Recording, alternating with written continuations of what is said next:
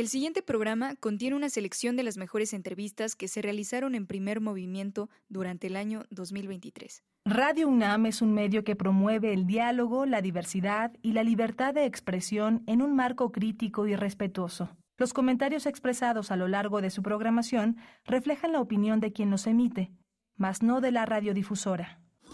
Radio UNAM presenta Primer Movimiento. El mundo desde la universidad. Te presentamos una recomendación musical.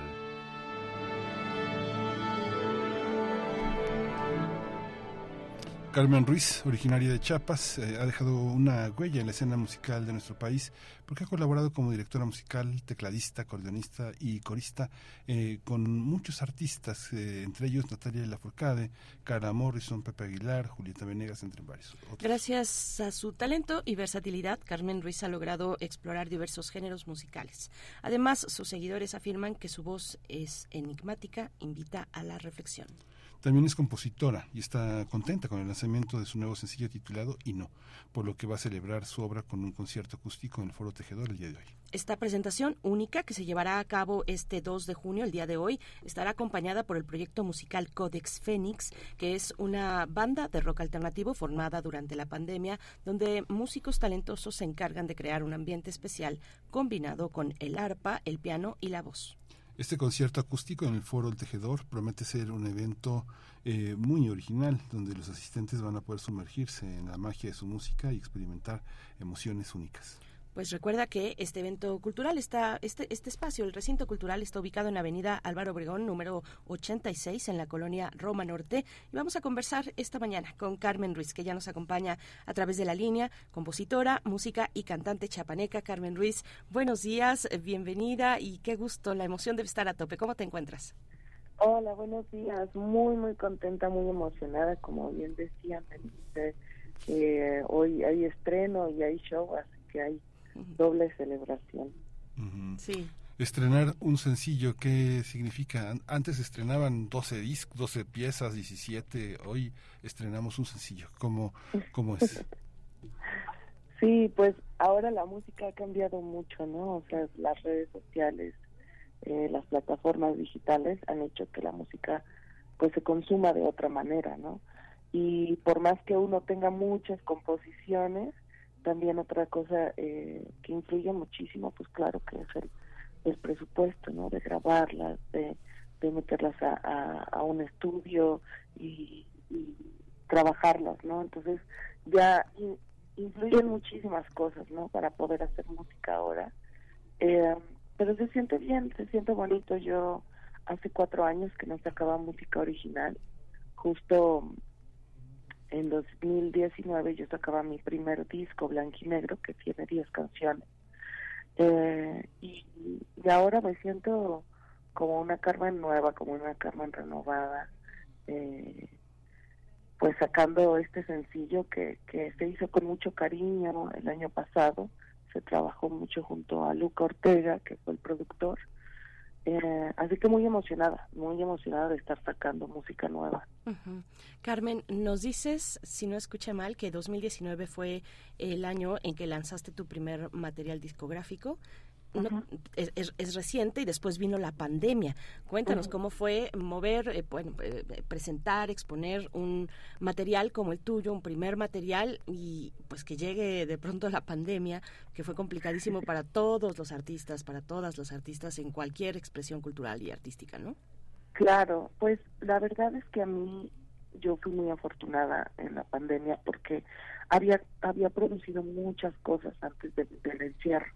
Entonces pude estar sacando música, eh, reversiones, por ejemplo, tuve tuve un concierto eh, con, con una orquesta de cámara en donde fue grabado por video y por audio y eso lo saqué en los primeros meses de la pandemia. También había yo grabado un disco tributo a la canción latinoamericana, bueno, de hecho dos discos tributo a la canción latinoamericana, que pude ir como como espaciando durante el tiempo de la pandemia para, para estar sacando constantemente música. Entonces no, en ese sentido, para mí no fue realmente pesado, tenía yo cosas que, que sacar y, y en qué mantenerme activa. Em, cuando se puso como más difícil para mí fue cuando ya pasó la pandemia, porque justo yo había sacado todo el material y, y reactivarme me costó un poco de trabajo en cuestión a mi proyecto personal, ¿no? Porque como bien decían al principio en la presentación, pues yo trabajo con otros artistas, entonces eso me, me, me hizo arrancar rápido eh, después de la pandemia. estuve trabajando con artistas como Vivir Quintana, con quien sigo trabajando, y, y, otros proyectos de amigos. Entonces, eh, le puse mucha atención a eso y me costó trabajo como eh, reencontrarme a mí, ¿no? Como, como decir, a ver, siéntate, qué canciones, porque sí también en la pandemia compuse mucho, entonces como qué canciones van a ser las que vas a empezar a trabajar. Entonces, este, pues realmente fue un, tiempo de la pandemia para mí de mucha, muy productivo, no, no solamente por la música que estuve sacando, sino también por todas las composiciones que pude hacer. hay una hay una en los créditos está Jessica Canales en la en las letras y está también en el eje un deseo de que de, pensar cómo una pieza puede sonar en un espacio determinado. En este caso pensarla como parte del repertorio de esta serie Euforia que ha sido como tan emblemática para muchos jóvenes cuéntanos un poquito ese eje. Bueno pues eh, Jessica ella yo trabajo con ella ella es dramaturga y psicóloga y es muy fácil eh, para ella la parte de las palabras. Yo trabajo la música y ella trabaja toda la parte de, la letra. Eh, nos sentamos y, decidimos hablar sobre un tema, ¿no? O sea, escogemos un tema en específico y sobre eso empieza como el trabajo musical y, letrístico. Eh, digamos que en la médula, ¿no? La canción se pensó como de una forma, ¿no? O sea, como más, este, como, como es, más poética en la letra, eh, con ciertos acordes, cierta progresión de acordes que, que evocan ciertos sentimientos, pero ya en la parte de la producción, cuando me senté con Luca Ortega a trabajar la canción que él había escuchado eh, en, una reunión de amigos y me dijo, oye, me encantaría producirte esa canción. Empezamos a trabajar y yo le dije, mira, Luca, yo lo único que quiero es como inventar eh, otros instrumentos, otras cosas que no he hecho en mi primer disco. Eh, quiero experimentar esos otros sonidos y eh, otras texturas. Y en ese momento estaba yo muy clavada con, con la serie de Euforia eh, entonces estábamos buscando sintetizadores, que fue lo que más se trabajó en esta canción, como todas las texturas con sintetizadores. Y en el momento que de repente como que escuché algo, dije, wow, esto parece como de euforia. Eh, y, me encantaría como pensar esa canción como como una canción que tal vez podría estar no en un episodio y en un este, en un momento específico de la de la rola no eh, entonces, fue esa como influencia que salió en ese momento, ¿no? Son cosas que convergen en, en, un momento, eh, pues afortunado, ¿no? Donde, donde todo empieza a cuadrar y las piezas empiezan a entrar solitas. Y, y en ese momento fue lo que pasó, ¿no? Fue como que, ah, mira, esto me suena euforia sigamos este camino, creo que está cool seguir por aquí. Eh, entonces, eh, fue así, fue muy natural, realmente muy orgánico.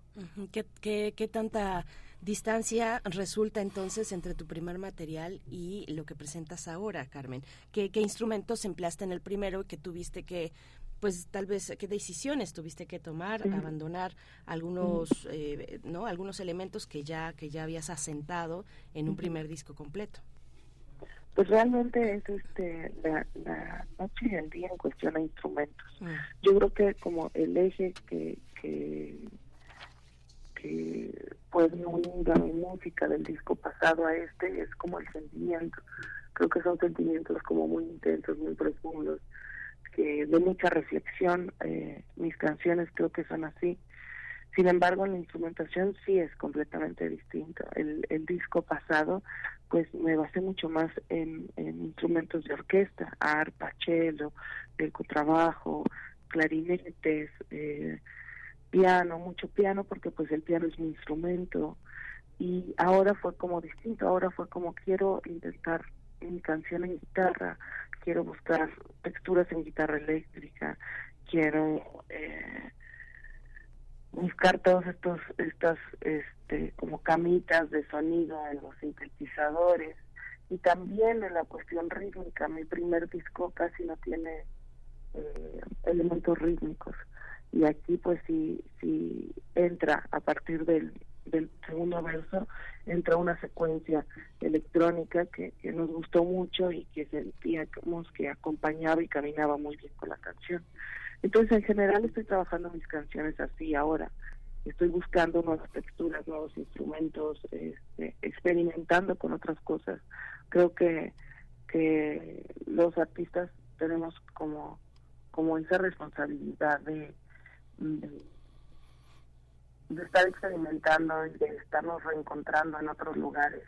Em, aparte de que tenemos como esa esa posibilidad, ¿no? Entonces creo que, hay que tomarla y hay que hacerla. En este caso, digamos que las autorías en qué consisten, en, dirigir, eh, en coordinar todos los esfuerzos del proyecto. Me imagino que cuando trabajas con equipos distintos en cada etapa de, de la composición eh, eh, tienen sellos distintos, pero ¿a quién termina por pertenecerle lo que sucede? Cuando tienes un letrista, bueno, tiene su crédito, pero el concepto musical este lo, lo, tienes definido desde el principio o se va encontrando? ¿Cómo fue en ese sencillo y no encontrar ese concepto?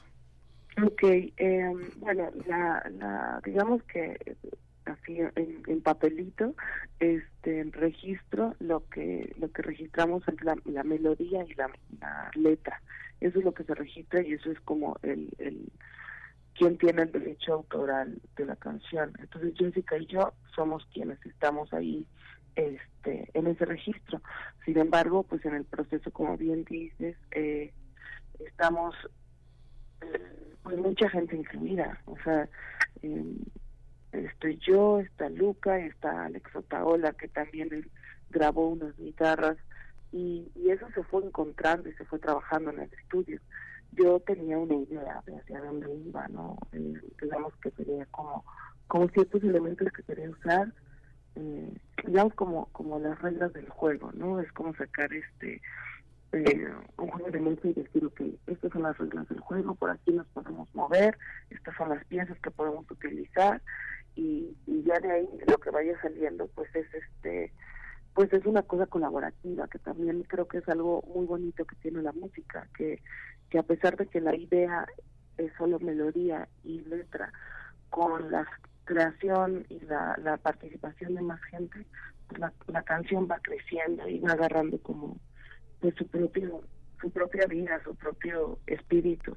Y, y, y así fue con esta canción. Realmente salió salió rápido, fue una canción que no no tuvimos que que trabajarle tanto. Este Luca Lucas siempre es muy es muy lindo conmigo, es muy generoso y me dice, yo te sigo, ¿no? O sea, yo yo soy el productor y claro que te doy mi opinión de, estética y, y, como eh, de la estructura de la canción, ¿no? Que podemos trabajar, pero pues ahora sí que tú eres la, la, la que hizo la rola, entonces yo yo te sigo y vamos buscándole por donde tú me guíes. Entonces, es un trabajo muy bonito entre los dos con Alex también, que, que llegó y que yo le dije, mira, quiero que tus guitarras suenen como a eh, lamentos, ¿no? Y, que sea como una contestación. Y claro que les di referencias también, que, por ejemplo, eh, de canciones que me gustaba escuchar y que yo sentía que la guitarra podía irse por ahí. Entonces dije, mira, la guitarra puede sonar como esta canción o como esta canción. Entonces todo fue como una cosa muy colaborativa que, que, que al final hace que la canción pues sea lo que es ahora y, la verdad me siento muy orgullosa de presentar un trabajo así. Pues Carmen, te proponemos escuchar, te proponemos escuchar una de tus canciones, ¿Dónde dormiste ayer? Es lo que vamos a escuchar y queremos que nos cuentes un poco de esta canción. Ok, bueno, ¿Dónde dormiste ayer? Es un cover de, de, bueno, es este, Gran del Blues y, y bueno, al final eh, esta canción se hizo popular en los noventas por Nirvana. Yo en la pandemia, pues agarraba y con mis roomies nos poníamos a reversionar canciones y pasarlas al español. Entonces, eh, esta canción a mí como que me, me marcó mucho en un momento de mi adolescencia y, y, dije, bueno, voy a hacer esta versión, ¿no?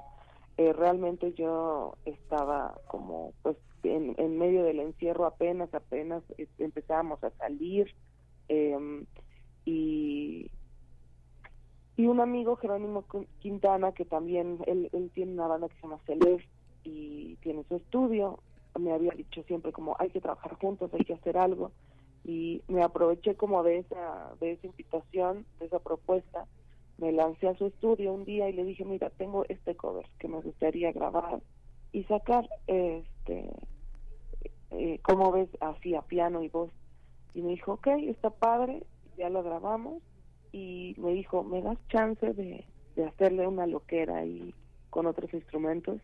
Y le dije, tú date, así como que tienes toda la libertad creativa para hacer lo que quieras. Y realmente esta versión que vamos a escuchar es una versión que hizo Jerónimo, este, todos los instrumentos los grabó él, los ideó él, solamente el piano que se escucha en el solo fue lo que yo grabé. Y es una canción que, que pueden escuchar las dos versiones solamente en SoundCloud este, salió como nada más en esa parte por cuestión a, la, a los permisos y demás. Este, y también en mi YouTube está un video donde estoy yo tocando el piano, que es como la versión acústica. Entonces tenemos esta versión como más completa con varios instrumentos y la versión acústica. Que bueno, yo espero mucho que le guste a la gente. Creo que es una canción muy bonita y que la reversión este, valió la pena. Es como reimaginarla desde otro lugar, más oscuro y, y más imaginativo. Muy bien, pues vamos con ella entonces. ¿Dónde dormiste ayer? Carmen Ruiz, aquí en primer movimiento.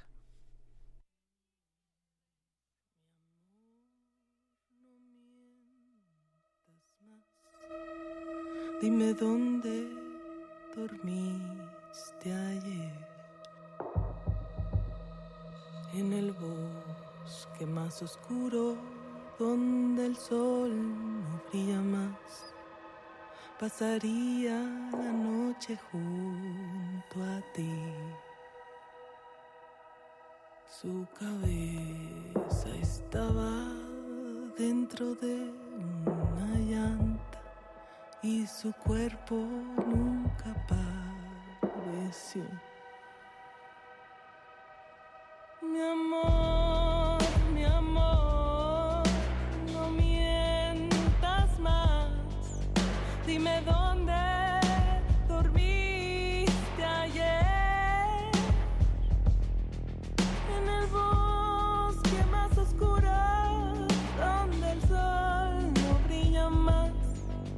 Pasaría la noche junto a ti.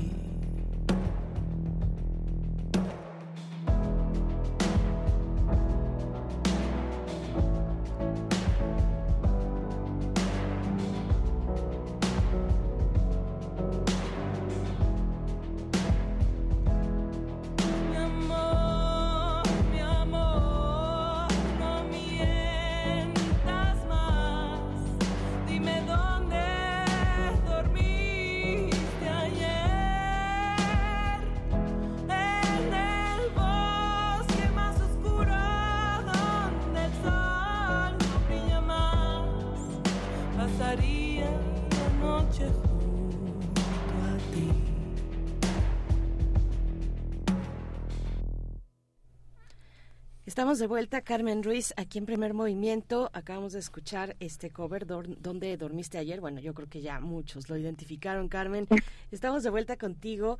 Eh, y, y, para preguntarte también, bueno, nos has hablado de muchas colaboraciones, del trabajo con, con productores, con Luca Ortega, ahora con este reciente material pero también has tenido, eh, pues, has, has, realizado trabajo, eh, ya sea, pues, como directora musical, como corista, decíamos al inicio, de artistas como Natalia Lafourcade, como Carla Morrison, Julieta Venegas. Cuéntanos un poco, sobre todo de la, de las colaboraciones que haces con mujeres, con mujeres artistas. ¿Cómo ves esa escena para las mujeres, eh, pues digamos, hay ya mm, cada vez más muchos trabajos colaborativos entre mujeres artistas, entre compositoras, entre eh, músicas, en fin.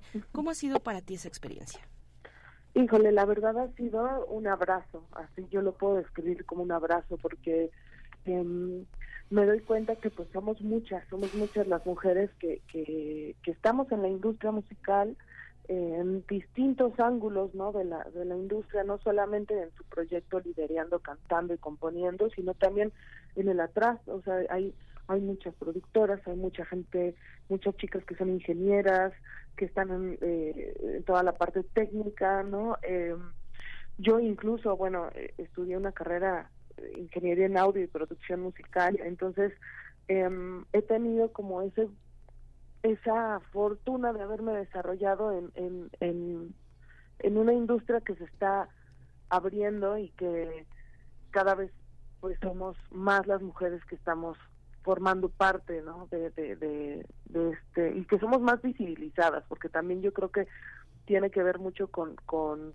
con una apertura cultural no em, y y pues tengo estoy en un grupo en WhatsApp eh, que se llama Energía Nuclear, que somos más de 200 mujeres cantautoras que residimos en la Ciudad de México, de muchas partes del mundo, pero que residimos en la Ciudad de México, y se siente muy bonito ser parte de eso, o sea, se siente como eh, muy cálido el, el saber que hay más mujeres que han luchado, y, o sea, tú sabes, ¿no? Por lo que has pasado, y entonces te reflejas, te espejeas con ella y cada quien defiende su proyecto y su, su estilo musical y, su discurso. Entonces, este para mí ha sido muy fortuito estar en este grupo. He encontrado a grandes amigas, he colaborado con, con, por ejemplo, a partir de este grupo, pues con Leiden, que es una amiga muy querida, compositora eh, mexicana y cubana, tiene de la doble nacionalidad, también con David Quintana fue como como hicimos conexión a través de este grupo este em, y bueno hay muchísima gente o sea las chicas de ruido rosa em, son muchos los proyectos no que que, que podría yo mencionar Budaya Grech eh, René Moy o sea somos como que cada vez eh, vamos creciendo eh, en, nuestros proyectos y hacemos estas colaboraciones que bueno siempre siempre está la mano amiga la mano sorora. Creo que somos muy eh, pues sí muy muy sororas entre nosotras. O sea de que oye necesito quiero hacer un coro de mujeres para este concierto, órale, jalo, y vienen, oye, necesito tal cosa y jalo, y así. Y específicamente convivir, pues para mí ha sido un abrir de ojos totalmente de, de, de cómo uno debe de ser y debe de tratar a la gente, y, y que a pesar de que igual y no todas las mujeres van a ser tus amigas y por ser mujeres te van a caer bien, ¿no?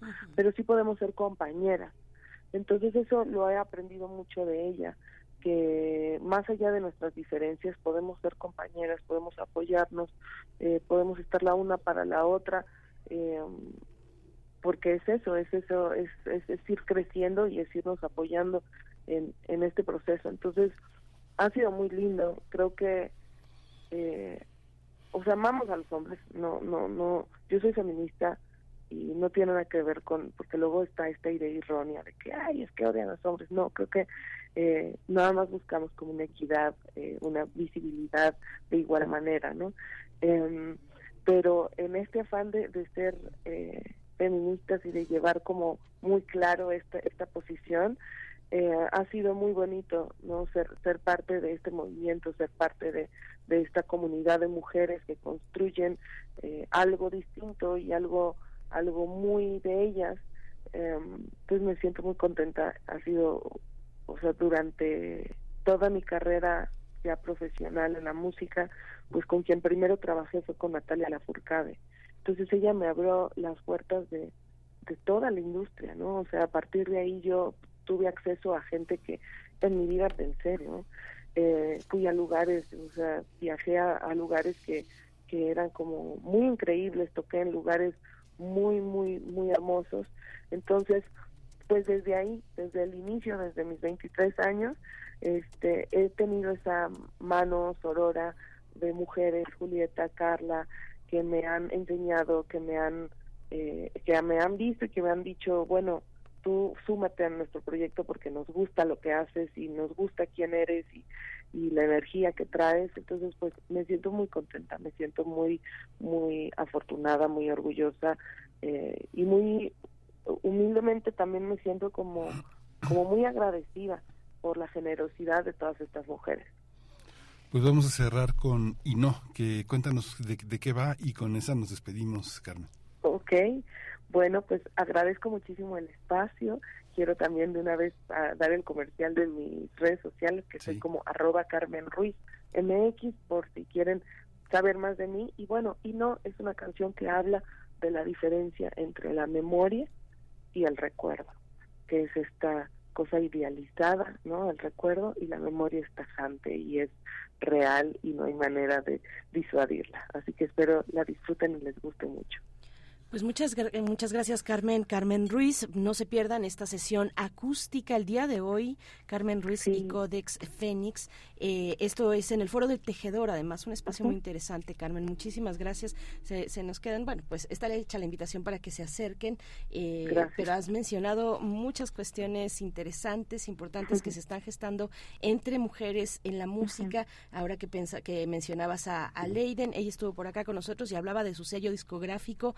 eh, Y, y de cómo se echan la mano es bien interesante. Me tocó estar en la en el concurso de canción feminista que organiza Casa del Lago y por ahí había también otras de tus colegas. Eh, Sí. Hacía falta una, mm, eh, una una violinista creo y de pronto por ahí eh, la del equipo digamos de enfrente dijo yo yo yo yo yo voy contigo no yo te apoyo en la presentación muy bonito sí muy bonito. Eh, Carmen muchas gracias. Bueno un comentario último para el concierto de hoy Bueno, pues que, que vengan, todavía hay boletos, es como bien dices, un espacio muy hermoso, muy íntimo, muy acogedor. Vamos a estar ahí tocando puras canciones nuevas. Vengan al Foro del Tejedor, hoy a las ocho y media los esperamos para un concierto muy especial. Muchas gracias. Hasta pronto, Carmen Ruiz. Enhorabuena, mucha suerte esta noche y pues en lo que viene en tu carrera. Un abrazo. Muchísimas gracias, un beso enorme y que tengan un lindo día. Igualmente, igualmente. Qué emoción presentarse en la noche. Vamos con ello.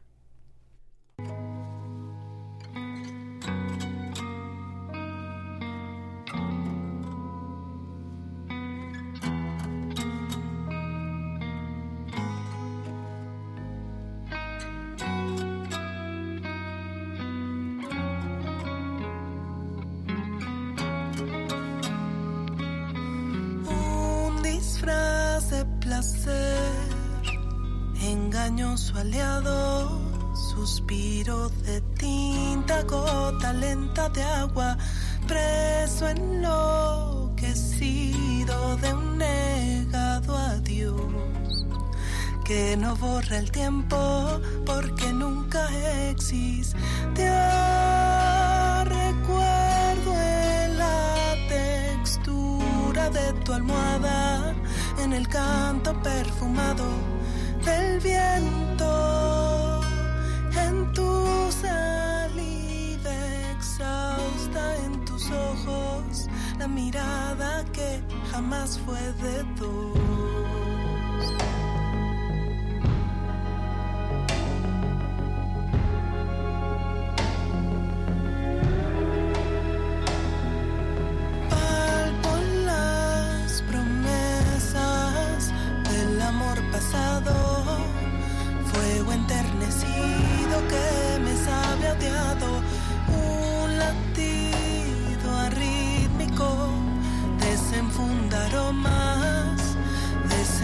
也罢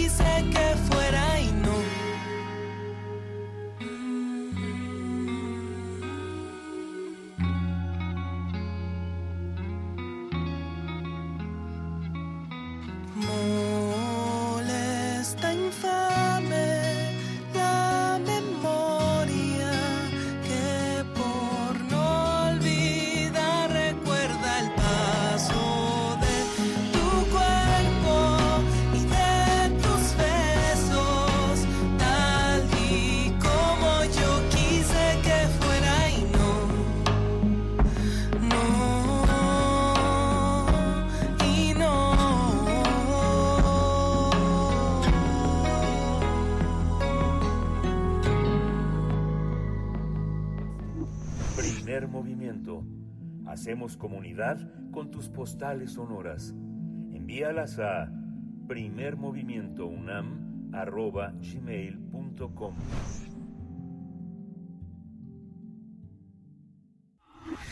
Cuando cuentes cuentos, recuerda los de primer movimiento.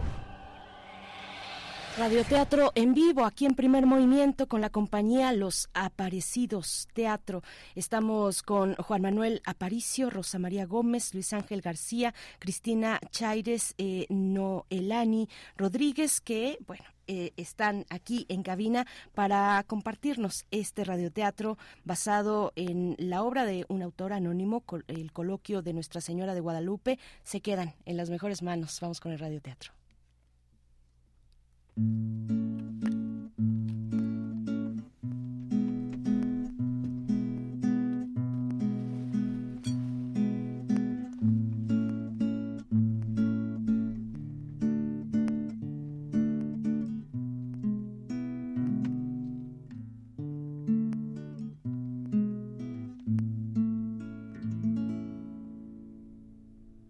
Parece que se lo pegan. Este mi tío tan enfermo que antes que Dios lo amanezca, quiero un totachi trayendo. Hoy bien lo sabes, tome Dios, que lo está tan bueno el sueño, que más que todo totachi me lo cuagra, más me cuero. Uy, ¿por qué lo impondría mi Dios que lo haga tan gran infierno para los que no confiesa? Mi tío Juan lo está tomiendo. Pucha, pucha, lo más fiero, que a tamaño cocolistle ne borraja, ne mastuerzo, ne me polque, ne se empola, son ningún otro remedio lo quiera que se lo quite, y gora va Juan Diego hacia Antego Tlatelolco a un pagre. Buen cuento. Pero, ¿para qué me lo para si siempre lo dir corriendo? Más que allí, sos borros veo. No, lo mejor es ir los pie que lo llegaré más presto sin que me los dé un caida al ir sobendo la cerro. Voy pues, pero voy pensando, ¿qué lo digo cuando llego a hablar con este Totachi que lo es tan irracionero? Si lo digo, tío está enfermo, ya parece que lo veo cómo lo agarra su cuerda y me los da unos consejos que lo llevo en las espaldas. ¡Ay! Entonces lo tengo miedo cuando me da un cocolistle. Si lo digo, tío muere, me dirá con esto. Andarán bebiendo fue alguna trancada que se dio. Ya tengo miedo. Para que el Virgen me yode, le rezaré su salterio. No me lo salga algún co salir sobiendo el acerro. Pues, Dios te salve María.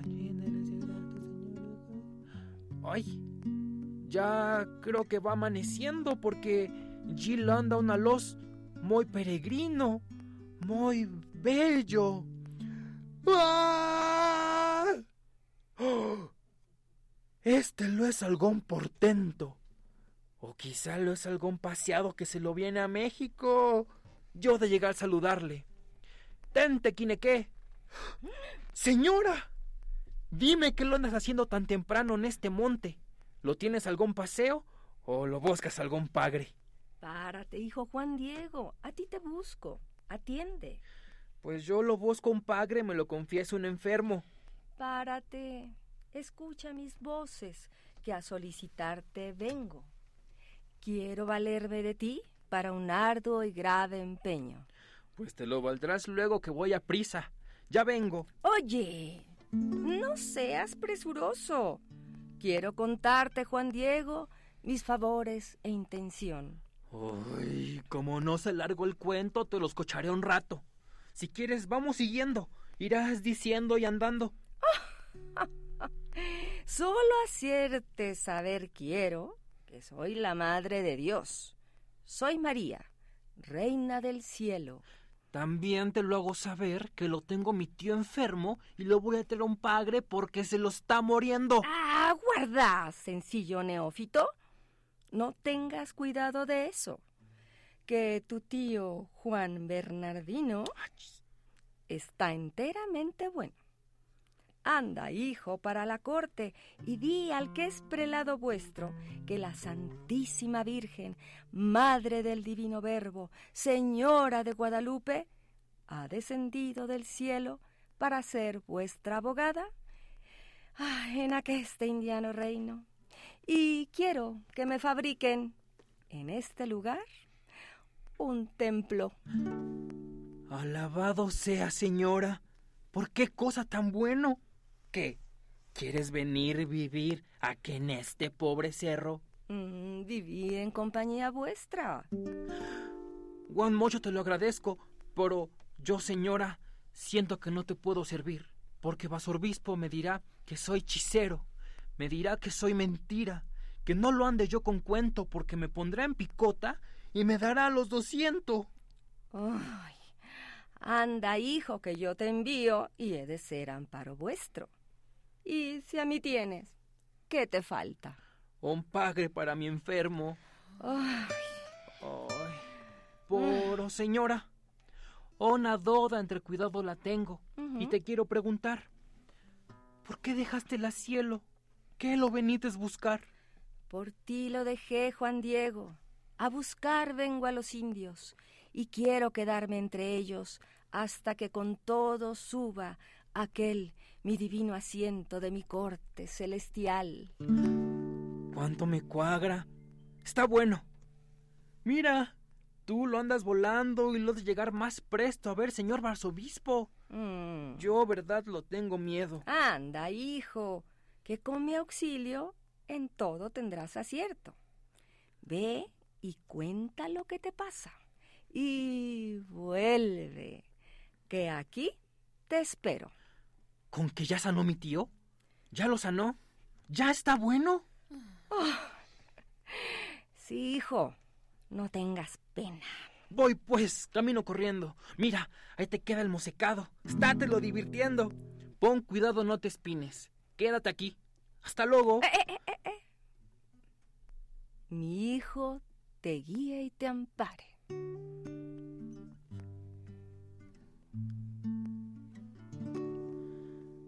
Ah, qué cosas de nana virgen. ¿Cómo quedará en la cerro lo fabrique en un capilla? Y no es eso lo más peor. ¿Cómo quedará que me lo crean a mí siéndolo yo un pobre indio? Si lo enviara un gachopín, ese sí sería buen empeño. ¿Por yo? ¡Ay, válgame Dios! ¿Cuándo he de ser cosa bueno? Pongo el caso que ya llego y lo digo a padre chico que lo tiene de portero. ¿Está en casa solos tres, ma? Él me dirá, ¿qué anda haciendo? Yo le diré, vengo a ver si me lo hace un capella para el virgen que me habló, ay, te que sobendo. Él me dirá, ¿cómo lo ves? Le diré, como un cielo. Tiene el sol, tiene la lona. Yo, un muchachito con alas, lo tiene que pies poniendo. Poro, ¿cuándo me lo creerán? Dirá que lo estoy mintiendo. Peor que diga que está ahí subida el acerro me dirá, es algún pastor que me lo quita allí luego. ¡Au! ¡Eh, Virgen! Ya voy llegando. Te rezaré un padre nuestro porque me saca con bien de este sopagre portero. Dios te salve María. Amén. Aquí empieza el caravana. ¡Ah! Que lo tengo usted muy bueno. Los manos, o reverencia. Ay, Vamos, Juan. ¿Qué andas haciendo? Ay, lo mismo que me pensé. Bien, ¿cómo le va? ¿Está usted bueno? Di pronto, ¿qué se te ofrece? Y se lo dije al virgen que había de perderla tiempo y que no me lo habían de creer. ¿Qué virgen? La del acerro. Una que había esta mañana, más hermosa que un lucero. Ah. Me dijo que se venía a vivir entre nosotros. Ay, quítate de mi presencia, indio, brujo o hechicero. ¿Qué virgen había, había de hablarte a ti, perrón embustero? Mire usted, se lo juraré por veda del mismo Dios. ¿Qué? ¿Es eso de juramento? De mi padre, de mi madre, de tío Juan, de mis abuelos, también de mis hermanitos. Ya te puedes ir mudando con tus soflamas y cuentos, porque si mi amo lo sabe, te mandará a dar doscientos. Ya, yo tenía esa noticia desde allá, desde el acerro. Pero antes que me lo sé, voy a mi casa revuelto. La mano, paternidad. Me alegro que usted esté bueno.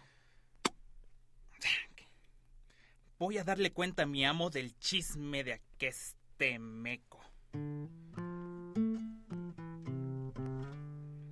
Ilustrísimo señor, ha venido hoy un Juan Diego, indio, que es el más sencillo de todos los de este suelo, el cual me ha hecho narración que en aqueste bruto cerro del Tepeyac, una virgen le habló al ir amaneciendo.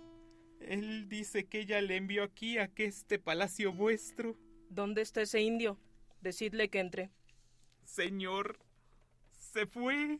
Yo le despedí temiendo que molestase a su ilustrísima por lo rústico y grosero de sus muy groseras voces. ¡Padre! A mí más me molesta que no avisase de ello, por haberle dado entrada y haber oído por extenso lo que trae en su embajada. Pero id pronto, buscadle presto. Buscaréle con empeño. Voy otra vez con mi padre y quítome de estos cuentos, porque apenas, barzobispo, me escapé de los doscientos. Pero, ¿por dónde me iré? Que con el Virgen no encuentro. Él dice que me espera. Yo por aquí voy joyendo. Más que allí, otra vez venir ese Virgen soberano. Ahí está, le hablaré el Virgen.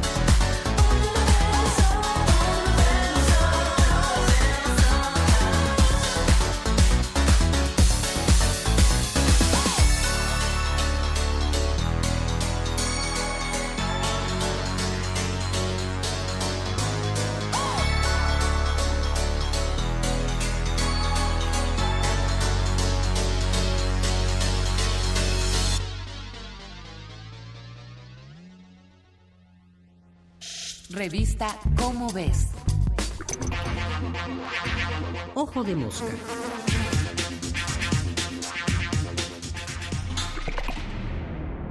La otra diversidad.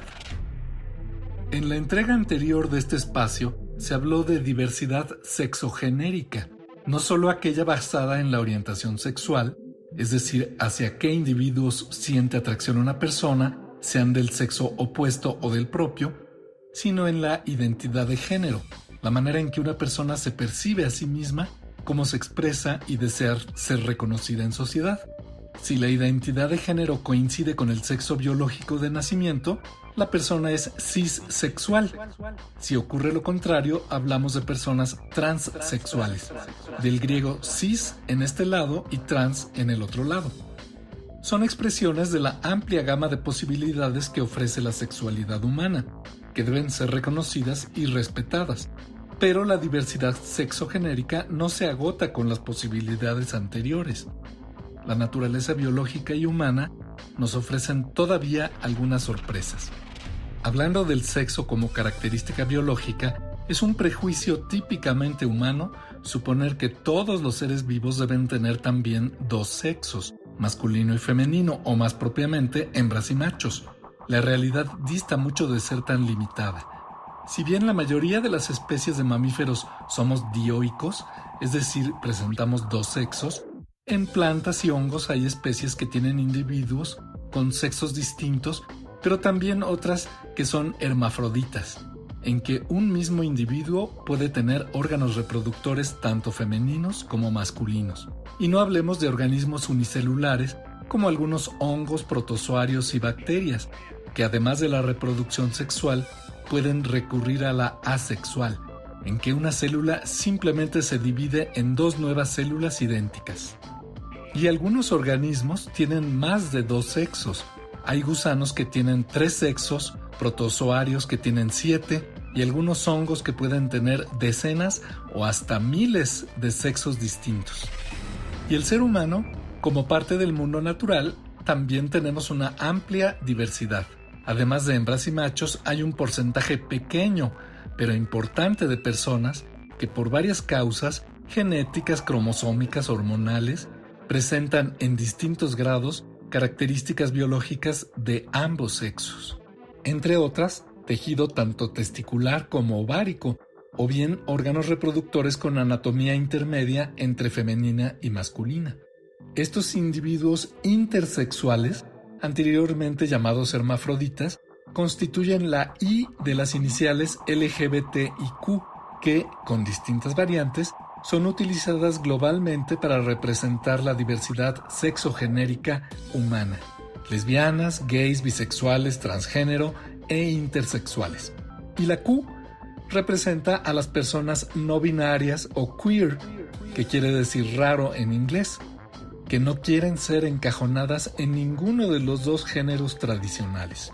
Sí, la diversidad sexogenérica puede ser complicada de entender, lo importante es que, por encima de definiciones, opiniones, prejuicios o discusiones, urge reconocer que toda persona, independientemente de su sexo, orientación sexual o identidad de género, debe tener plenos derechos humanos y ciudadanos.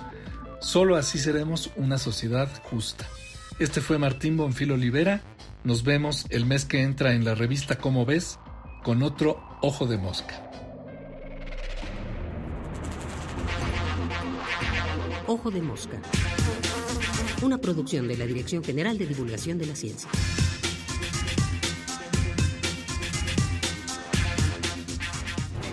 Revista Cómo ves.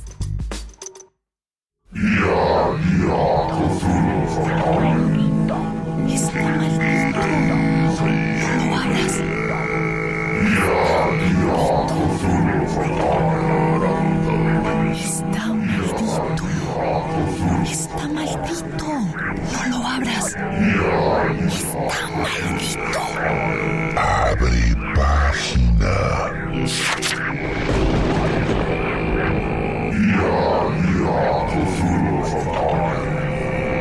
Taxidermia de colmillos y garras presenta El Necronomicon. Libro mágico para convocar seres malignos. Homenaje a Howard Phillips Lovecraft.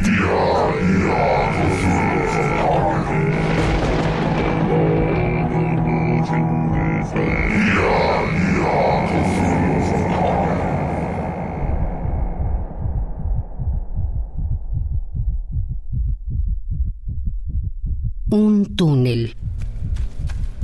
En el interior, alguien corre. Busca una salida. Tropieza. Una luz se ve a lo lejos. Quizás sea el final. El brillo se define. Aparecen chispas de colores que centellean como diamantina. La luz se acerca. Camina a gran velocidad. Está cerca. Es algo horrendo e indescriptible. Más grande que un vagón de metro. Una congestión informe de burbujas protoplasmáticas luminiscentes. Es un monstruo. Las burbujas son sus ojos. Se inflan y revientan como pústulas de luz verdosa por toda la masa que avanza pesadamente. La criatura emite un extraño sonido.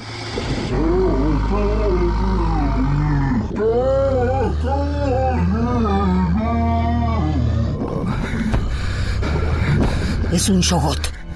No hay escapatoria.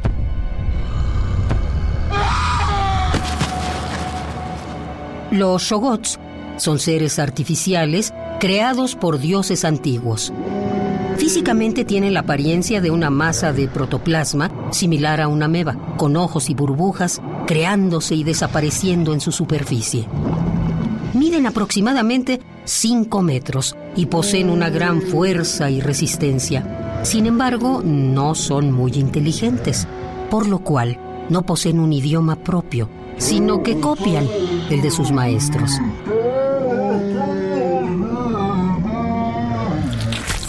Se alimentan con la carne de otros seres y son anfibios. En el presente quedan muy pocos, quienes deambulan libremente en los pasajes subterráneos y en las profundidades de la Antártida. Shogots.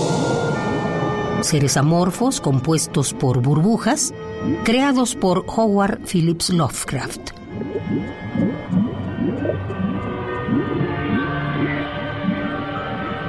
Grabación, Miguel Ángel Ferrini. Guión, Damaris Vera. Ambientación sonora, Rodrigo Hernández Cruz. Voz, Margarita Castillo.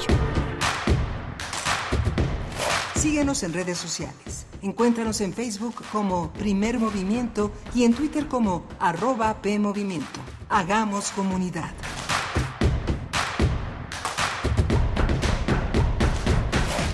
El siguiente programa contiene una selección de las mejores entrevistas que se realizaron en primer movimiento durante el año 2023. Estás escuchando una selección de las mejores entrevistas hechas en primer movimiento durante el 2023. Encuentra la música de primer movimiento día a día en el Spotify de Radio UNAM y agréganos a tus favoritos.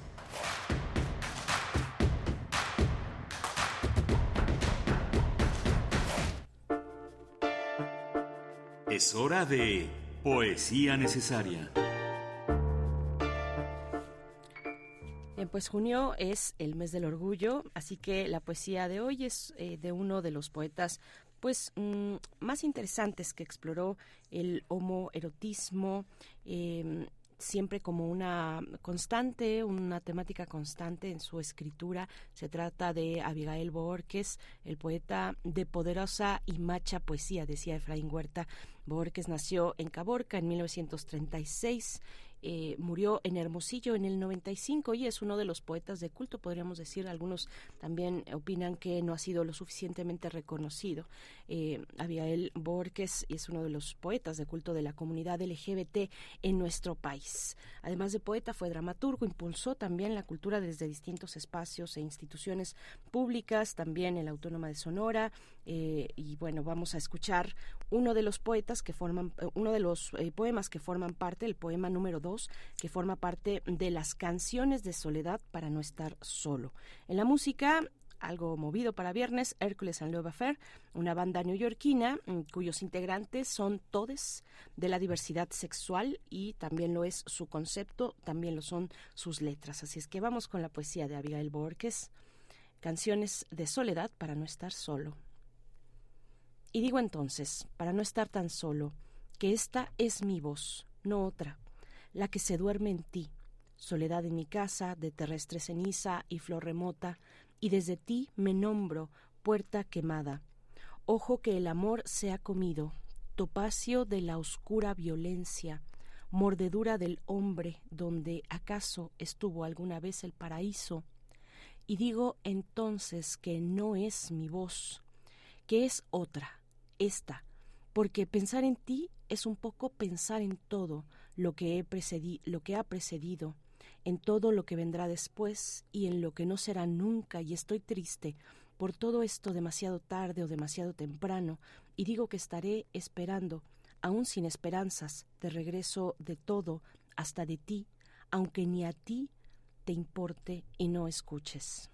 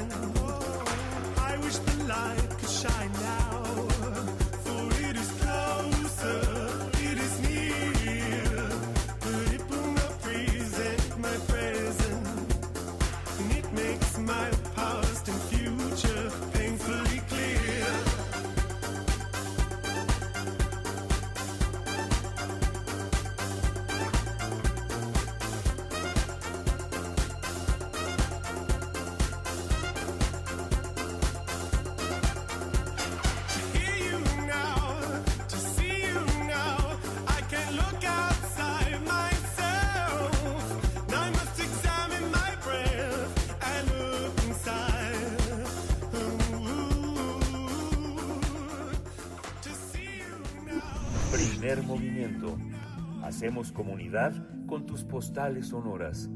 Envíalas a primermovimientounam.gmail.com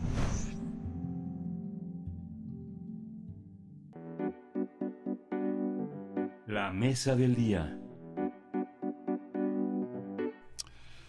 Alberto Pedraza, eh, el rey de la cumbia sonidera, cumple 50 años de carrera. El compositor, músico y director musical es creador de un estilo propio al sacar música nueva con estilo sonidero. En 2001 fue cuando el sonido Fascinación lo nombró como rey de la cumbia sonidera y desde entonces comenzaron a llamarlo así. El rey de la cumbia sonidera es autor de canciones tan conocidas como La cumbia del cuervo, La cumbia gabacha, Noche de estrellas, Corazón solitario, Hoy vi a la negra, La cumbia callejera, La cumbia yambao, La cumbia de Grisi, entre otras. Como artista no ha dudado de las posibilidades y fusiones de géneros musicales que han favorecido diversas colaboraciones. Para celebrar sus 50 años de carrera, el rey de la cumbia sonidera ofrecerá un concierto este domingo 4 de junio en el Teatro Metropolitan, donde realizará un recorrido musical y estará acompañado por raperos como Longsheet, como M. Malafe, Remy González, Campa Valdés, Nieto Peña, eh, así como por el doctor Shenka, Raimix, Mariana Soane y Mariana María Barracuda. Vamos a conversar con Alberto Pedraza sobre sus 50 años de carrera y la cumbia sonidera. Alberto Pedraza es compositor, músico, director musical, conocido como Rey de la Cumbia Sonidera, un artista abierto, promotor de posibilidades y fusiones, y así nos lo ha compartido con las diferentes colaboraciones que ha realizado con distintos artistas. Eh, Alberto Pedraza, bienvenido, buenos días. Buenos días a todos. Ahí Radio UNAM, entonces, eh, Radio Escuchas, un saludo. Gracias, Alberto. Gracias, Alberto Pedraza. Bueno, primero, enhorabuena por estos 50 años de trayectoria que, eh, bueno, pues son parte fundamental de la, de, la, de la historia de la cumbia sonidera. A ver, ¿cómo, cómo fue, haciendo un poquito, volteando atrás al, al pasado, eh, volteando la mirada, cómo fue, cómo ha sido, cómo han sido estas cinco décadas, cómo ha cambiado entre los gustos del público la cumbia sonidera, Alberto? Pues mira, durante 50 años yo yo al inicio, 1970, inicié una agrupación que tocábamos música de la zona matancera, ahí estuve cinco años, música de la zona matancera, de ahí se hizo otra agrupación, nos salimos de la primera y bueno, me salí, y se hizo otra agrupación, y 1970 se hice la cumbia del cuervo, la cumbia yambao, esos los se grabaron en esa agrupación, y después de eso, pues ya la gente aceptó los dos temas que pues llevaron a Estados Unidos, pues los dos temas, Cumbia del Cuervo, que la gente pues le encantó y el estilo que no había, pues salió. Y ya después, esa agrupación segunda yo estuve 20, 25 años, en, 2000, en el año 2000 me salí y hice concepto, 2001 Alberto Pedraza. Ya, ya vamos para 22 años, ya, ya son mi trayectoria ya son 53 años. Pero se quedó 50 años porque en la pandemia es donde se iban a, a, efectuar los 50 años en el Teatro Metropolitano, pero por la pandemia ya se paró todo.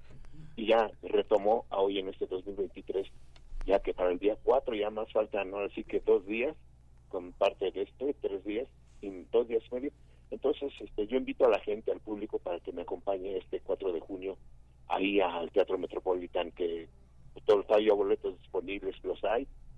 Vayan, ya que vamos a, junto con ellos, el público va a ser mi regalo, mi regalo de 50 años de trayectoria musical y pues yo quiero que todo el público que vaya se me regale por, por esos años que le he dado, mucha música a la gente tanto de México, Estados Unidos, de Europa y todo el mundo porque ya gracias a, a las plataformas digitales pues ya se va la música a donde sea, a cualquier rincón del mundo. Entonces mucha mucho público del de, mundo nos escucha, nos dan los saludos y pues también este pues eso es muy bonito. Él, tú me decías que cómo ha transcurrido, pues ha transcurrido que llegamos a, a las plataformas digitales, que es lo más rápido que antes se grababa un disco, un disco LP y tardaba como dos meses para que saliera y la foto y luego todo eso. Era un proceso de, de de meses para que se diera un, un producto nuevo de una agrupación. Entonces ahora, ahora ya con estas plataformas digitales es lo más rápido. Se graba el tema y, ya desde que se grabó se, se prepara y enseguida se lanza las plataformas digitales y ya la gente ya lo está escuchando el tema nuevo y pues así que las portadas también salen a través de las plataformas digitales. Todo es mejor hoy, la verdad, porque mi música luego, luego la conoce la, la gente, eh, ya no tardamos dos meses, tres meses para que salga un disco, ¿no? Ahora el disco compacto ya desapareció, Ajá, entonces ya ahora es por, por todo lo, lo digital y va, pisan un botón ya, ya está arriba el tema, Sí. es, es mejor hoy. Grabaste un disco en colaboración por los 50 años con distintos miembros de la, de la comunidad musical, desde ellos este Panteón Rococó, Santa Fe Clan, María Barracuda. Co- eh, ¿Cómo esta, esta lección moderna, más contemporánea, la había establecido Celso Piña con este con Mundo Colombia, que había hecho un disco verdaderamente este, de- de- de- enorme, ¿no? Esta tradición entre los cumbiamberos, ¿cómo, cómo se da esta, esta, este vínculo con los rockeros? ¿Cómo lo pensaste? ¿En qué, te, ¿En qué pensaste esa colaboración con miembros que no son de la cumbia, pero que fue, pues, evidentemente todos los rockeros quieren tocar cumbia en algún momento? ¿Cómo, cómo, se, da, ¿Cómo se da esta fusión? ¿Cómo se da esta Mira, búsqueda? Sí, todo eso eh, es gracias a mi hijo, este, este, es el representante de, la agrupación. Él es el que ha hecho toda esa relación pública con esos grandes artistas como Dr. Shenka. Bueno, Dr. Shenka yo lo conocí hace años atrás, ahí en la delegación Iztacalco. Fue un evento de los grupos de rock, los de abajo, y él lo invitaron a él, los de abajo, a Dr. Shenka, me invitaron a mí para cantar la guaracha sabrosona al estilo del grupo Los de Abajo. Ahí conocí a Dr. Shenka en persona, dije, maestro, algún día quiero que grabe un disco conmigo. Dice, sí, me encantaría.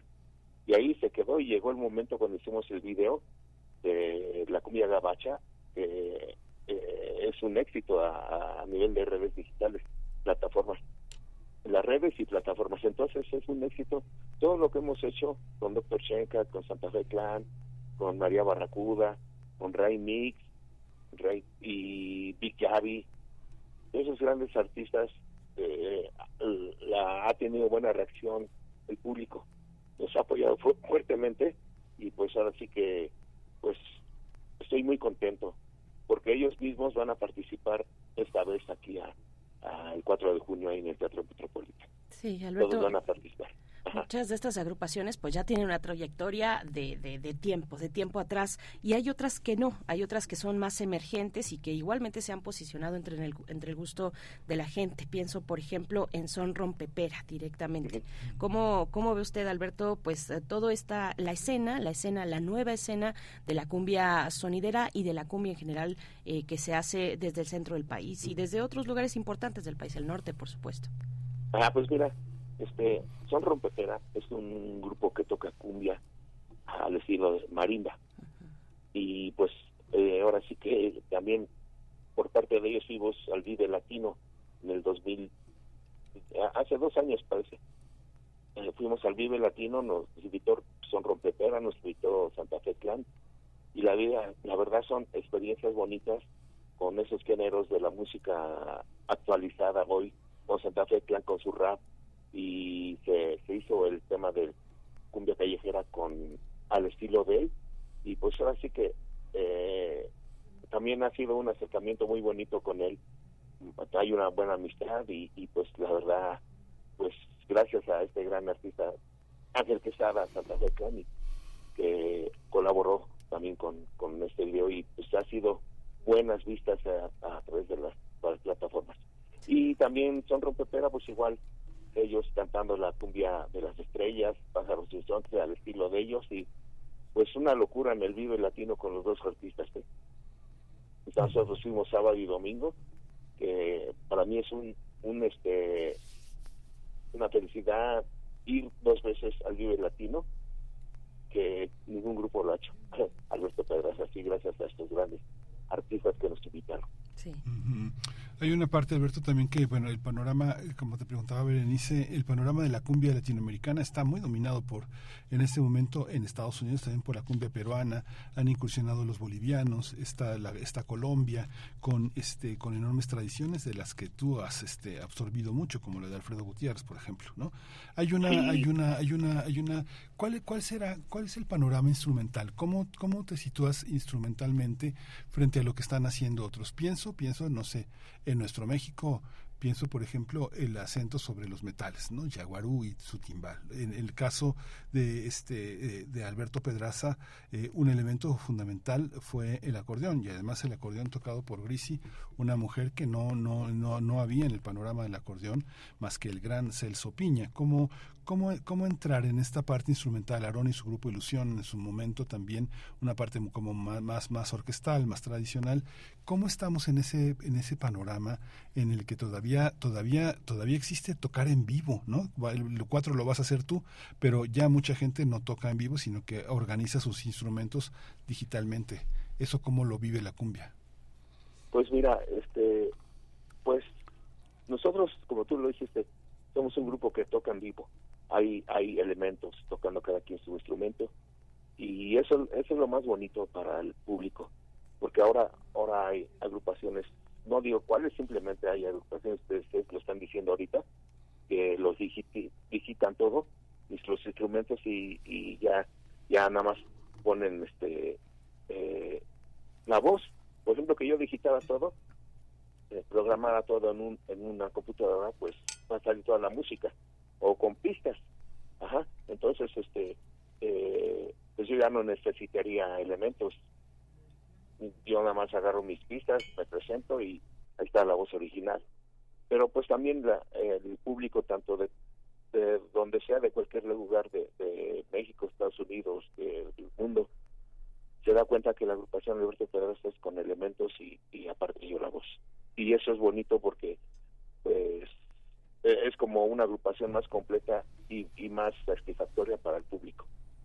Sí, Alberto Pedraza, pues nos ha, eh, nos ha contado de escenarios muy importantes en el Metropolitan este fin de semana, donde se estará presentando para, para festejar estos 50 años de, carrera, de trayectoria. Nos habla del Vive Latino y de otros escenarios igualmente pues importantes que, que tienen mucho empuje entre la población.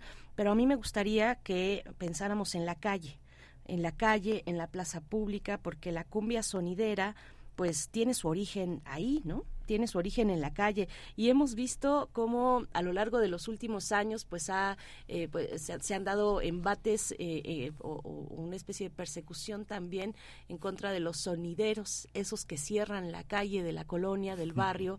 Y, y, que son tan populares, ¿no? Lo vimos recientemente en otro contexto con la alcaldesa de la Cuauhtémoc, de la alcaldía Cuauhtémoc, eh, pues eh, y en esta prohibición de los bailes en la plaza en la plaza pública. Cómo cómo ve usted toda esta transición qué qué, qué, representa la calle para la cumbia sonidera eh, ¿qué, representa eh, pues para la, la, articulación de una comunidad no cuál cuál qué nos puede compartir pues mira la cumbia en, la calle representa la música de barrio de todos los barrios de la Ciudad de México de las colonias este, populares de la Ciudad de México.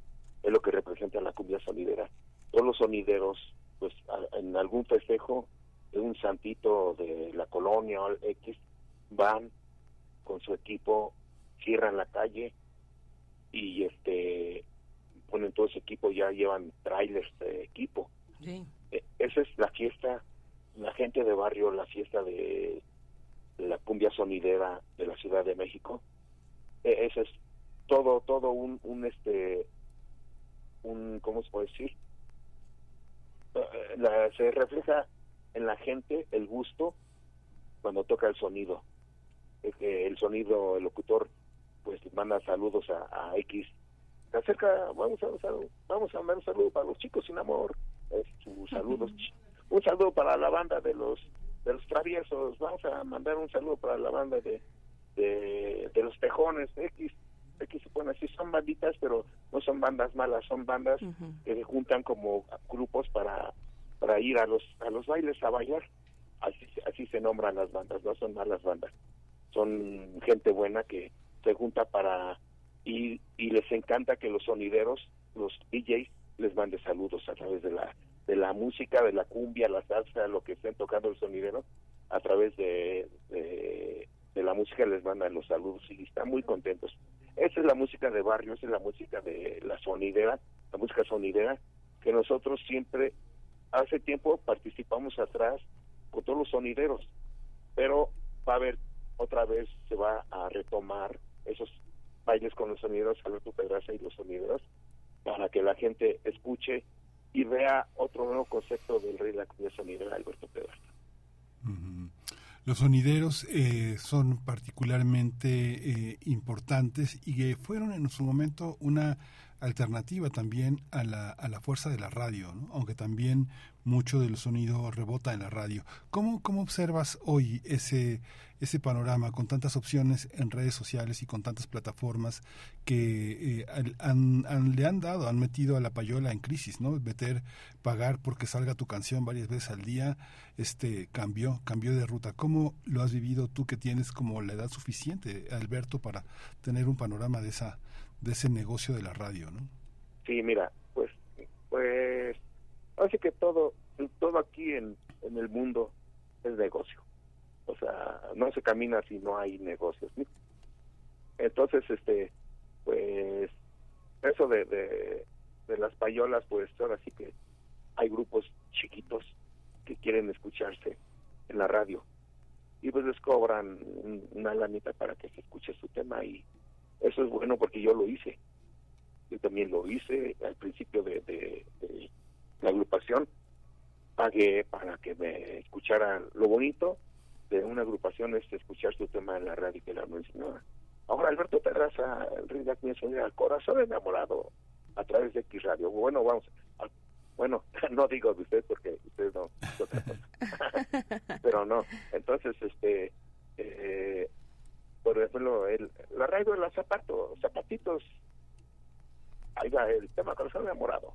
Ajá entonces este pues es bonito escuchar nuestros temas al principio de, de una inicio de un grupo porque hasta el corazón se emociona y qué bonito. Es digo es válido porque pues solamente así hacemos que la gente nos conozca. Ajá. Y a veces ya poco a poco hay gentes que se van interesando por las agrupaciones y hay más apoyo. Ya ya la misma persona o X compañía disquera se encarga de meter los temas a la radio, pero eso era antes, ahora ya no. ahora ya no, ni las disqueras meten los, los temas a, a la radio, simplemente pues pues se graba el disco, pero pues como ya el disco ya no, disco compacto ya ya no hay. Sí lo hay quien quiera sacar un disco com- compacto, sí se hace, ¿no? Pero pues para nosotros ahorita es lo mejor la- las plataformas digitales, las redes sociales. Sí, claro.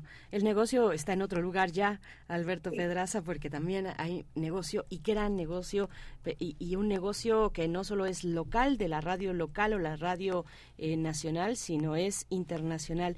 Alberto Pedraza cumpliendo Claro. 50 años de trayectoria en el Metropolitan. Vamos a escuchar y te pido, Alberto, te pedimos que presentes la cumbia gabacha que va a sonar a continuación. Lo que sí, damas y caballeros, a través de Radio UNAM. Este para todos ustedes, la cumbia gabacha, Doctor Shenka, Alberto Pedraza, el rey de la cumbia sonidera. Ahí va, vamos a bailar sabroso, ahí va.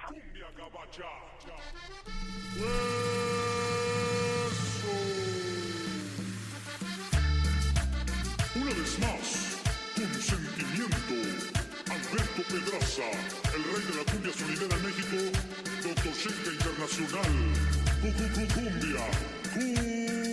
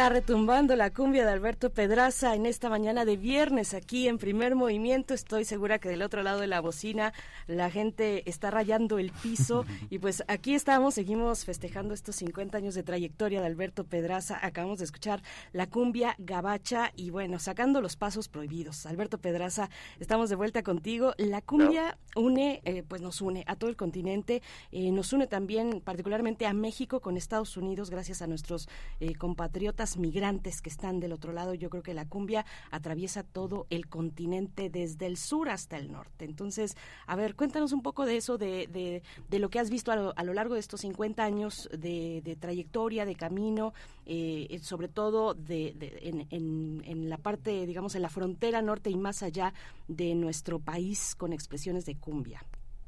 Sí, mira, allá la gente, por ejemplo, este cumbia gabacha en Estados Unidos es es un tema que le encanta a la gente porque hay mucha, muchos, como dices, compatriotas que vivieron aquí en las, en las colonias de la Ciudad de México, en los barrios.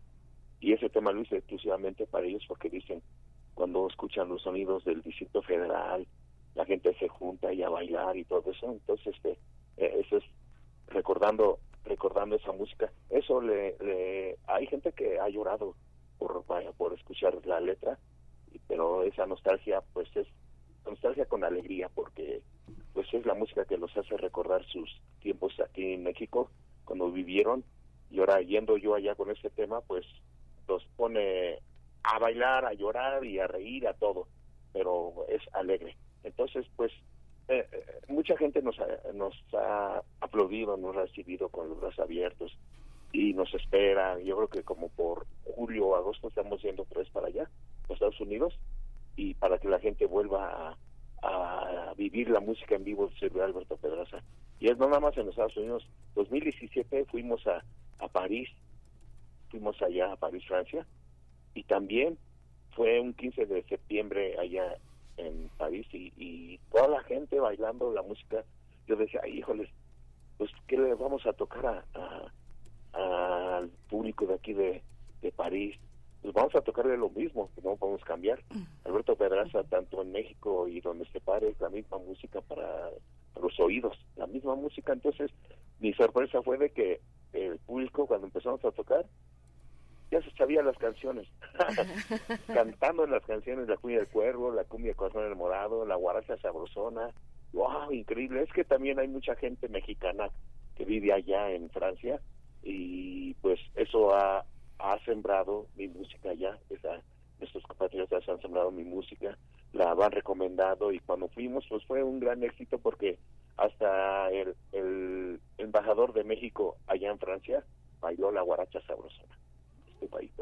¿Cómo no? ¿Cómo no? Oye, Rubén, eh, perdón, este, perdón, este, Alberto, eh, te dije Rubén porque me acordé de Rubén Mújica, ¿te acuerdas de Rubén Mújica, quien eh, llevaba la, eh, a, a, el grupo de Celso Piña, a quien Celso jamás le hacía caso. Rubén le decía por acá y Celso decía no, por allá no.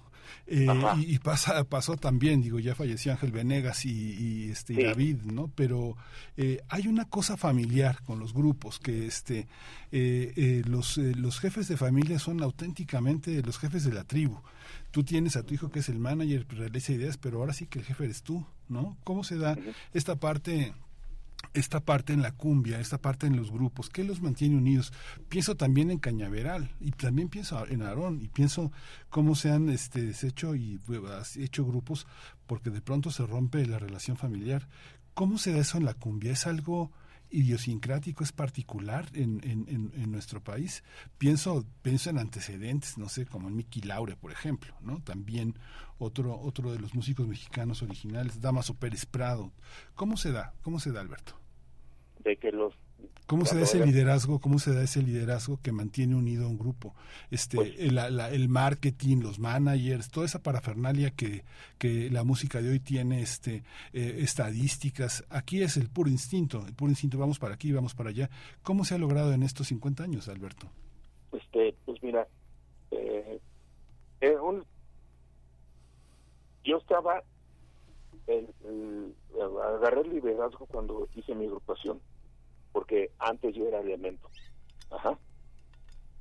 Eh, eh, era elemento y, y, este entonces yo yo agarré el liderazgo cuando cuando hice mi agrupación y pues es llevar una disciplina buena una disciplina que aquí en el grupo no hay no hay que tome los elementos en, en durante la actuación. No hay este eh, cómo te puedo decir eh, faltas al respeto de cada persona en la agrupación nada de eso existe aquí. Y eso ha hecho que la agrupación prosiga con unos buenos pasos. Nadie nadie nadie le dicen algo malo a, una persona o, porque hay agrupaciones que ah tú me caes gordo y ya y pues ahí se rompe la relación ya de una amistad. Entonces aquí en, nuestro grupo Alberto Pedraza hay mucha disciplina en primera también respetando a, a las personas a, a este aquí nada que sale el ojito a una muchacha porque pues es malo eso también es malo y, eso, eso está prohibido. Ya háganlo ya después fuera de la agrupación, pero mientras la agrupación estén aquí con nosotros, eso sí está prohibido. Hay disciplina, hay disciplina, Alberto Pedraza. Eh, la cumbia sonidera, además la sonidera, eh, pues ha eh, se ha ampliado en sus públicos, ¿no? Últimamente muy fuerte, ya desde hace algunos años, pues, pero ha trascendido eh, los barrios, la calle, lo, muy local eh, y, y, pues ahora pues todo el mundo baila o muchas personas de distintas em, características sociales, económicas, culturales bailan la cumbia. ¿Qué, qué te parece eso? Que ver de, de, pronto ver pues no sé un grupito de gente fifi como dirían por allá y, y que está dándole durísimo a la cumbia. Sí, ahora sí que estamos estamos haciendo este pues hay hay muchas muchas formas muchas formas de, de, llevar a una una agrupación la agrupación es Alberto Pedraza es es muy fundamental en todo México en todo Estados Unidos todo el mundo Oye Alberto, ¿y qué pasó? ¿Qué pasó? Digamos que hay, hay logros que uno no se da cuenta que tiene logros hasta que los demás se lo dicen. ¿no? Yo creo que uno de los grandes logros fue la presencia del acordeón femenino en tu agrupación. ¿Qué pasa, qué pasa, qué pasa con esa, con esos hallazgos? ¿Cómo se, cómo se exploran, cómo se hacen crecer?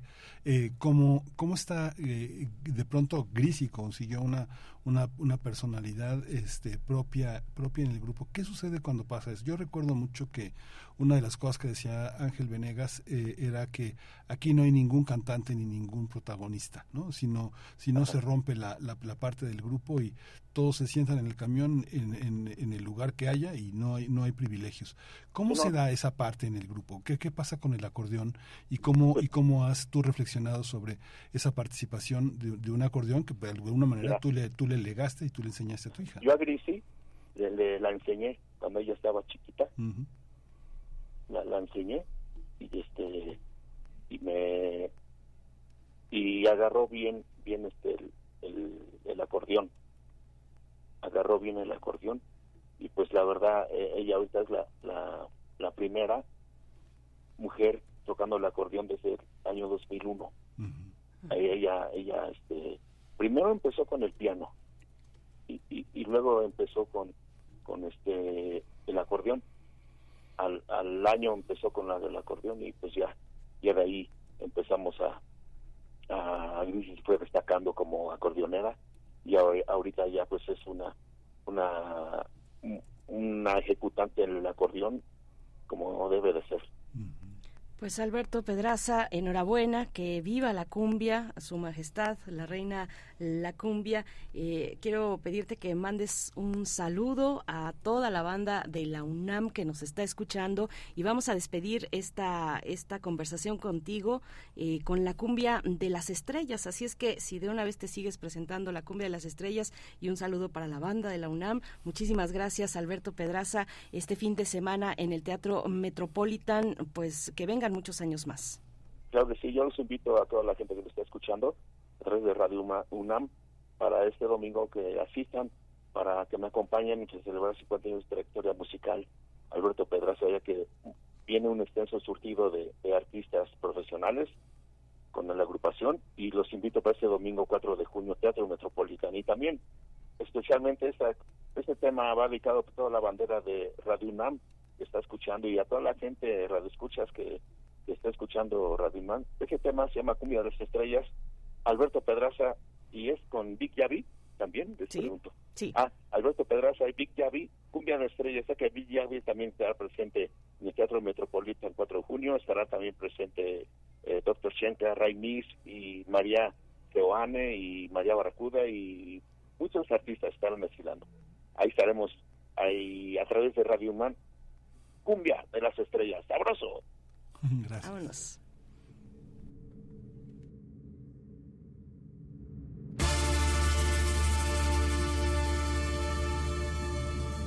En una noche llena de estrellas.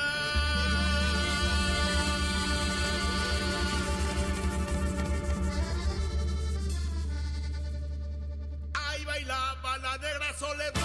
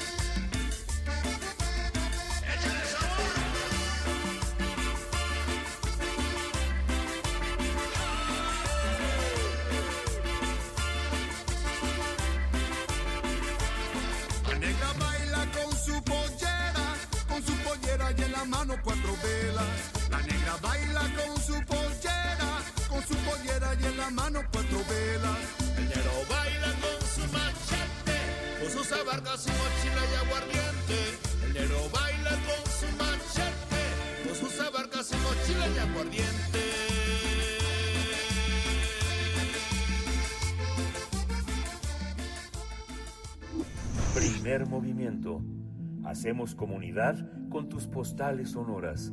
Envíalas a primermovimientounam.gmail.com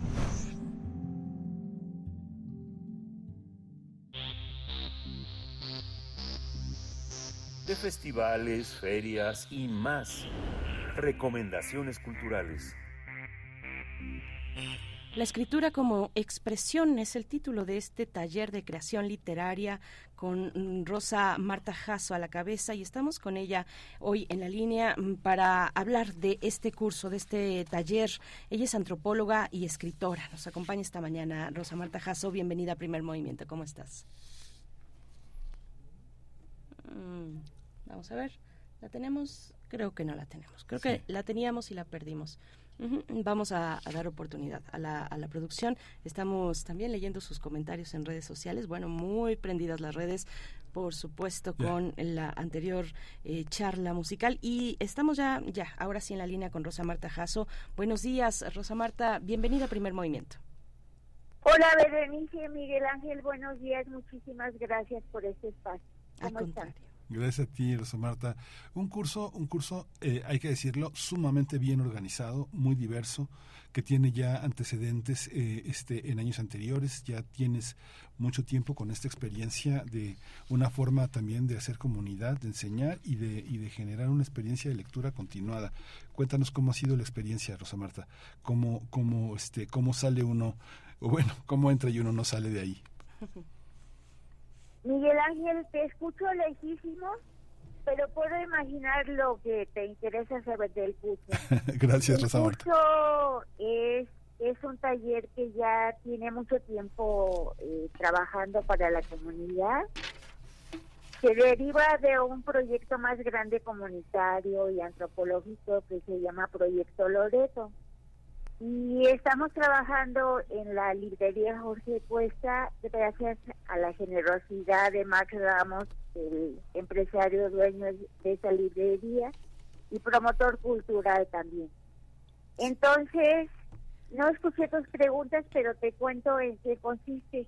Convocamos a comunidades que en general en los talleres de creación literaria no se convocan y eso hace que la gente se limite un poquito a participar eh, porque se sienten un poquito atemorizados. Entonces es un taller incluyente que trabaja con la diversidad y por eso específicamente aclara a qué comunidades está dirigido, la comunidad LGBT, plus, comunidades indígenas, personas mayores de 60 años y todo aquel y aquella que quiere escribir y que sea mayor de 18 años.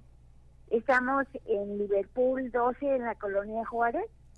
El taller es un poco largo, 48 sesiones. Trabajamos los sábados de 11 a, 3 de la tarde porque se da atención personalizada a todos los a todos los participantes y talleristas.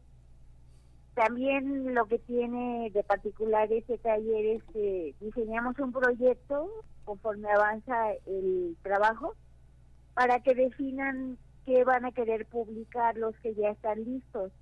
Y tratamos de publicar a lo largo del año los trabajos que merezcan ser publicados. En general es eso. Sí, sí, eh, Rosa Marta, ¿cómo, cuál, ¿cuál es el método que empleas para un público amplio como este, con estas especificidades también, ¿no? O sea, estás convocando a cualquier persona mayor de 18 años, pero también especialmente a comunidades LGBT, comunidades indígenas, eh, personas adultas mayores. ¿Cuál es, eh, ¿Qué método se emplea? ¿Cómo introducir a una persona al texto, bueno, a la escritura como expresión? Sí, Berenice, muchas gracias por esa pregunta. Eh, yo soy una escritora que te imaginarás que ha pasado por innumerables talleres, ¿no? En México y en el extranjero. Y entonces he tratado de no repetir las cosas que no me han gustado de los talleres. Entonces este taller es formativo. Arrancamos de, con información básica de sobre géneros, estructuras, qué es la narrativa, qué es el cuento y la novela. Eh, leíamos a diferentes autores para constatar cómo fue el estilo que utilizó el escritor, cómo está construido, quiénes son los personajes, cuál es la trama. Todo eso a lo largo del taller lo vamos incorporando en forma paulatina, no agobiante, y hay diferentes niveles, desde luego, entonces hay gente que ya llega hecho todo un escritor y hay personas que están iniciando pero que quieren escribir.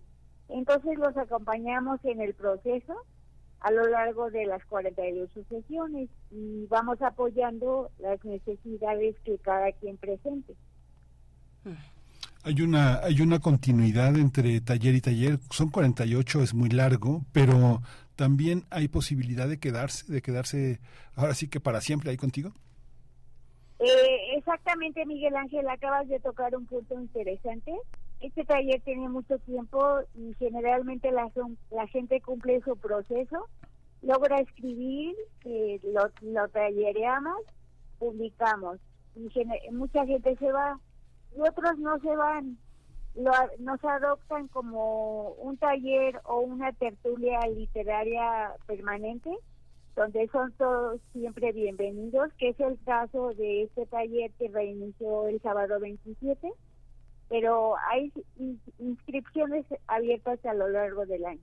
Entonces, lo que te quiero contar es que ese taller eh, trabajamos antes de la pandemia, nos interrumpió la pandemia y lo retomamos apenas pero tengo un grupo fijo que no quieren abandonar el taller. Aunque ya están listos para publicar, quieren seguir compartiendo con los compañeros y con el taller sus trabajos. Sí.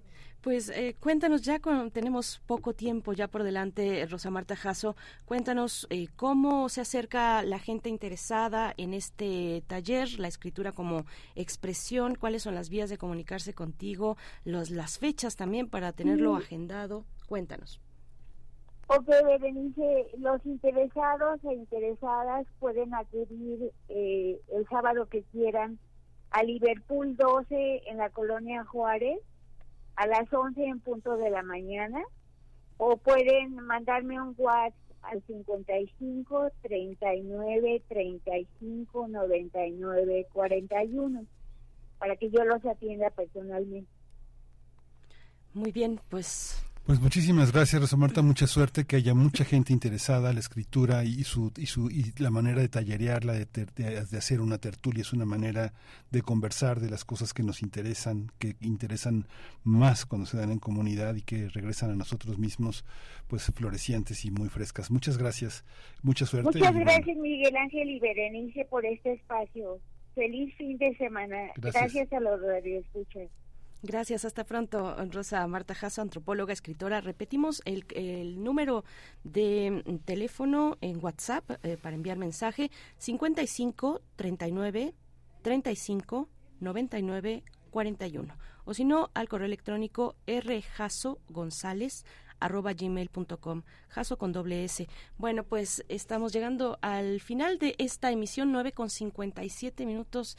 Va a estar bueno el fin de semana, Miguel Ángel, y, y nos vamos a despedir con música. ¿Con qué nos vamos? ¿Con qué nos vamos? ¿Con Eros Ramazotti? ¿No? Ah, no, no, no.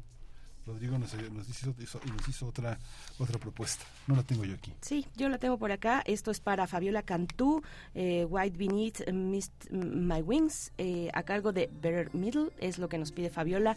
Gracias, con esto nos despedimos. Hasta la próxima. Hasta la próxima. Esto fue Primer Movimiento. El mundo desde la universidad.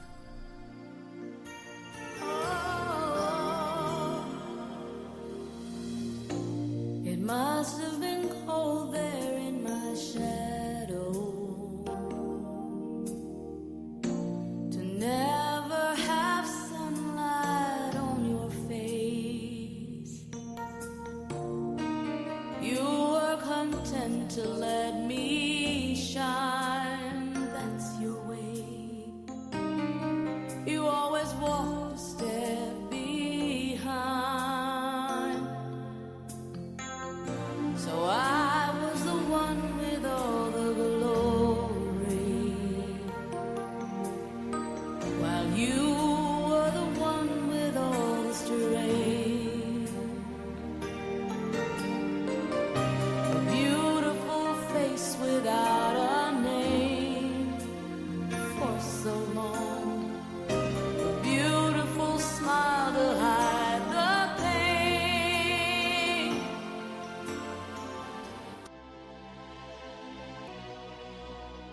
me tuve así, ahora yo sé que no me tumba nada. Ahora yo tengo lo que más deseaba, tumbé la puerta que estaba cerrada. Esta morrita está bien tumbada, esta morrita mata la mirada. Desde que empecé, traigo con qué, ven y dime las cosas en la cara. No me cuestiones si hago trap, si quieres te doy clases de boom bap.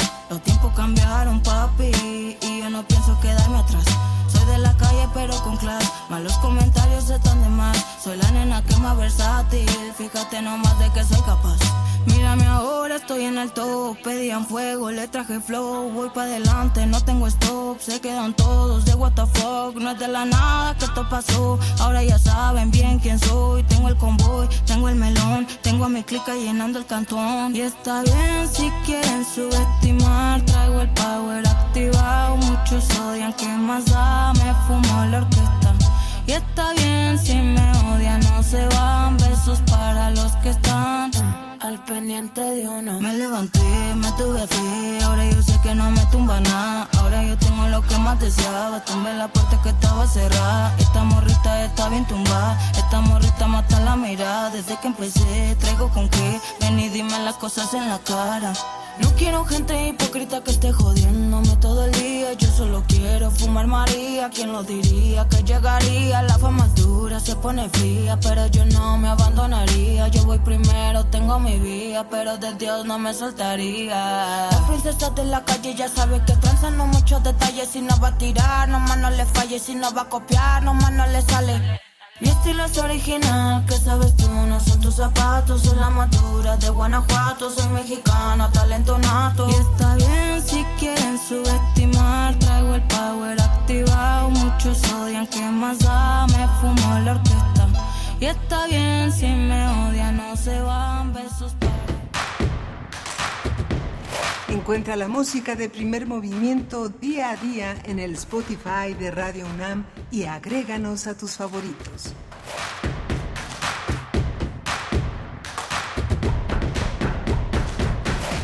Estás escuchando una selección de las mejores entrevistas hechas en primer movimiento durante el 2023. Es hora de Poesía Necesaria. Bien, pues ustedes recordarán que en el centenario luctuoso de Ramón López Velarde, en, el, el, año de 2021, fue el centenario luctuoso, el Colegio Nacional publicó el libro La Última Flecha. Hablamos aquí de él en su momento. Este libro que recoge la mirada de distintos escritores, casi todos del siglo XX, pero no únicamente, distintos escritores, y cada uno dio un acercamiento de la propuesta, un acercamiento a algún aspecto de la poesía de López Velarde. ¿Y por qué López Velarde? Pues porque es 15 de septiembre y porque es el poeta nacional eh, López Velarde, algunos le han dicho así, pero bueno, misticismo aparte, porque hay mucho que conversar de López Velarde mm, y no, no es el espacio para ello, pero eh, el aspecto de lo mexicano eh, es de las características pues que acompañan su poesía. En Última Flecha, Gabriel Said, por ejemplo, dice, cito, la poesía de Ramón López Velarde no es menos importante que el muralismo mexicano y hasta puede señalarse como su antecesor inmediato la resonancia nacional y nacionalista ha sido profunda en ambos casos, dice Gabriel Said, o también cuando en ese libro, mm, el, que reseño, La Última Flecha, Salvador Elizondo hace 50 años escribió eh, lo siguiente, dijo, no fue López Velarde el que introdujo lo mexicano al ámbito de la poesía. Flaca tarea hubiera sido esa. Ramón López Velarde supo elevar lo que de más particular hacía en la vida mexicana a la universalidad de la existencia poética, sin que esta prodigiosa operación entrañara para nuestras letras el riesgo de contaminación de patriotería y chauvinismo, decía hace 50 años Salvador Elizondo. Y bueno, les voy a compartir con, este, eh, con esta introducción y este preámbulo mmm, Suave Patria de Ramón López Velarde, no completo porque es muy largo, es un poema largo y no nos da el tiempo, pero sí un extracto de este eh, poema Suave Del poeta nacional. La música es de San Álvaro Carrillo, así ya le vamos a decir aquí en primer movimiento, no solamente Álvaro Carrillo, sino San Álvaro Carrillo, compositor oaxaqueño afromexicano. Fue estudiante de la normal de Ayotzinapa y bueno, lo que vamos a escuchar lo vamos a escuchar de su autoría y en su voz, en la voz de San Álvaro Carrillo, Luz de Luna para acompañar Suave Patria, extracto del poema Suave Patria de Ramón López Velarde. Suave Patria. Vendedora de chía, quiero raptarte en la cuaresma opaca sobre un garañón y con matraca, y entre los tiros de la policía. Tus entrañas no niegan un asilo para el ave que el párvulo sepulta en una caja de carretes de hilo, y nuestra juventud, llorando, oculta dentro de ti el cadáver hecho poma de aves que hablan nuestro mismo idioma. Si me ahogo en tus julios, a mí baja desde el vergel de tu peinado denso, frescura de rebozo y de tinaja. Y si tirito, dejas que me arrope en tu respiración azul de incienso y en tus carnosos labios de rompope. Por tu balcón las palmas bendecidas del domingo de ramos, yo desfilo lleno de sombra porque tú trepidas. Quieren morir tu ánima y tu estilo, cual muriéndose van las cantadoras que en las ferias con el bravío pecho, empitonando la camisa, han hecho la lujuria y el ritmo de las horas.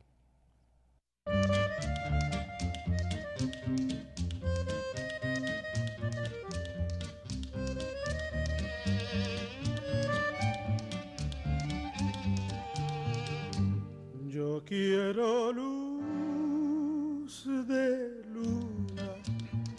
para mi noche triste, para pensar divina la ilusión que me trajiste, para sentirte mía, mía tú como ninguna. Pues desde que te fuiste no he tenido luz de luna. Yo siento tus amarras como garfios, como garras que me ahogan en la playa de la farra y del dolor.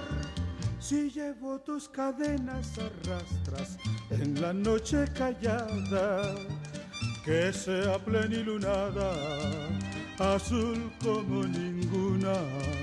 Pues desde que te fuiste no he tenido luz de luna.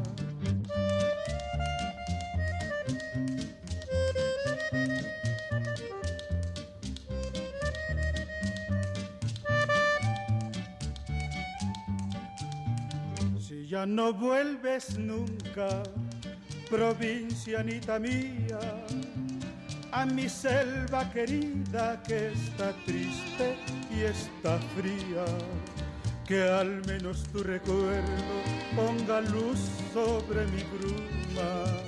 Pues desde que te fuiste no he tenido luz de luna. Yo siento tus amarras como garfios, como garras que me ahogan en la playa de la farra y del dolor.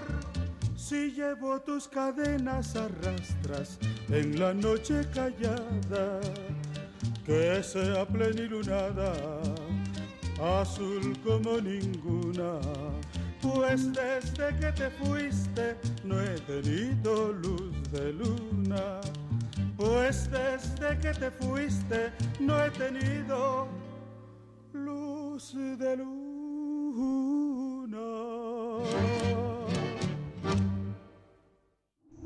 Primer movimiento. Hacemos comunidad con tus postales sonoras.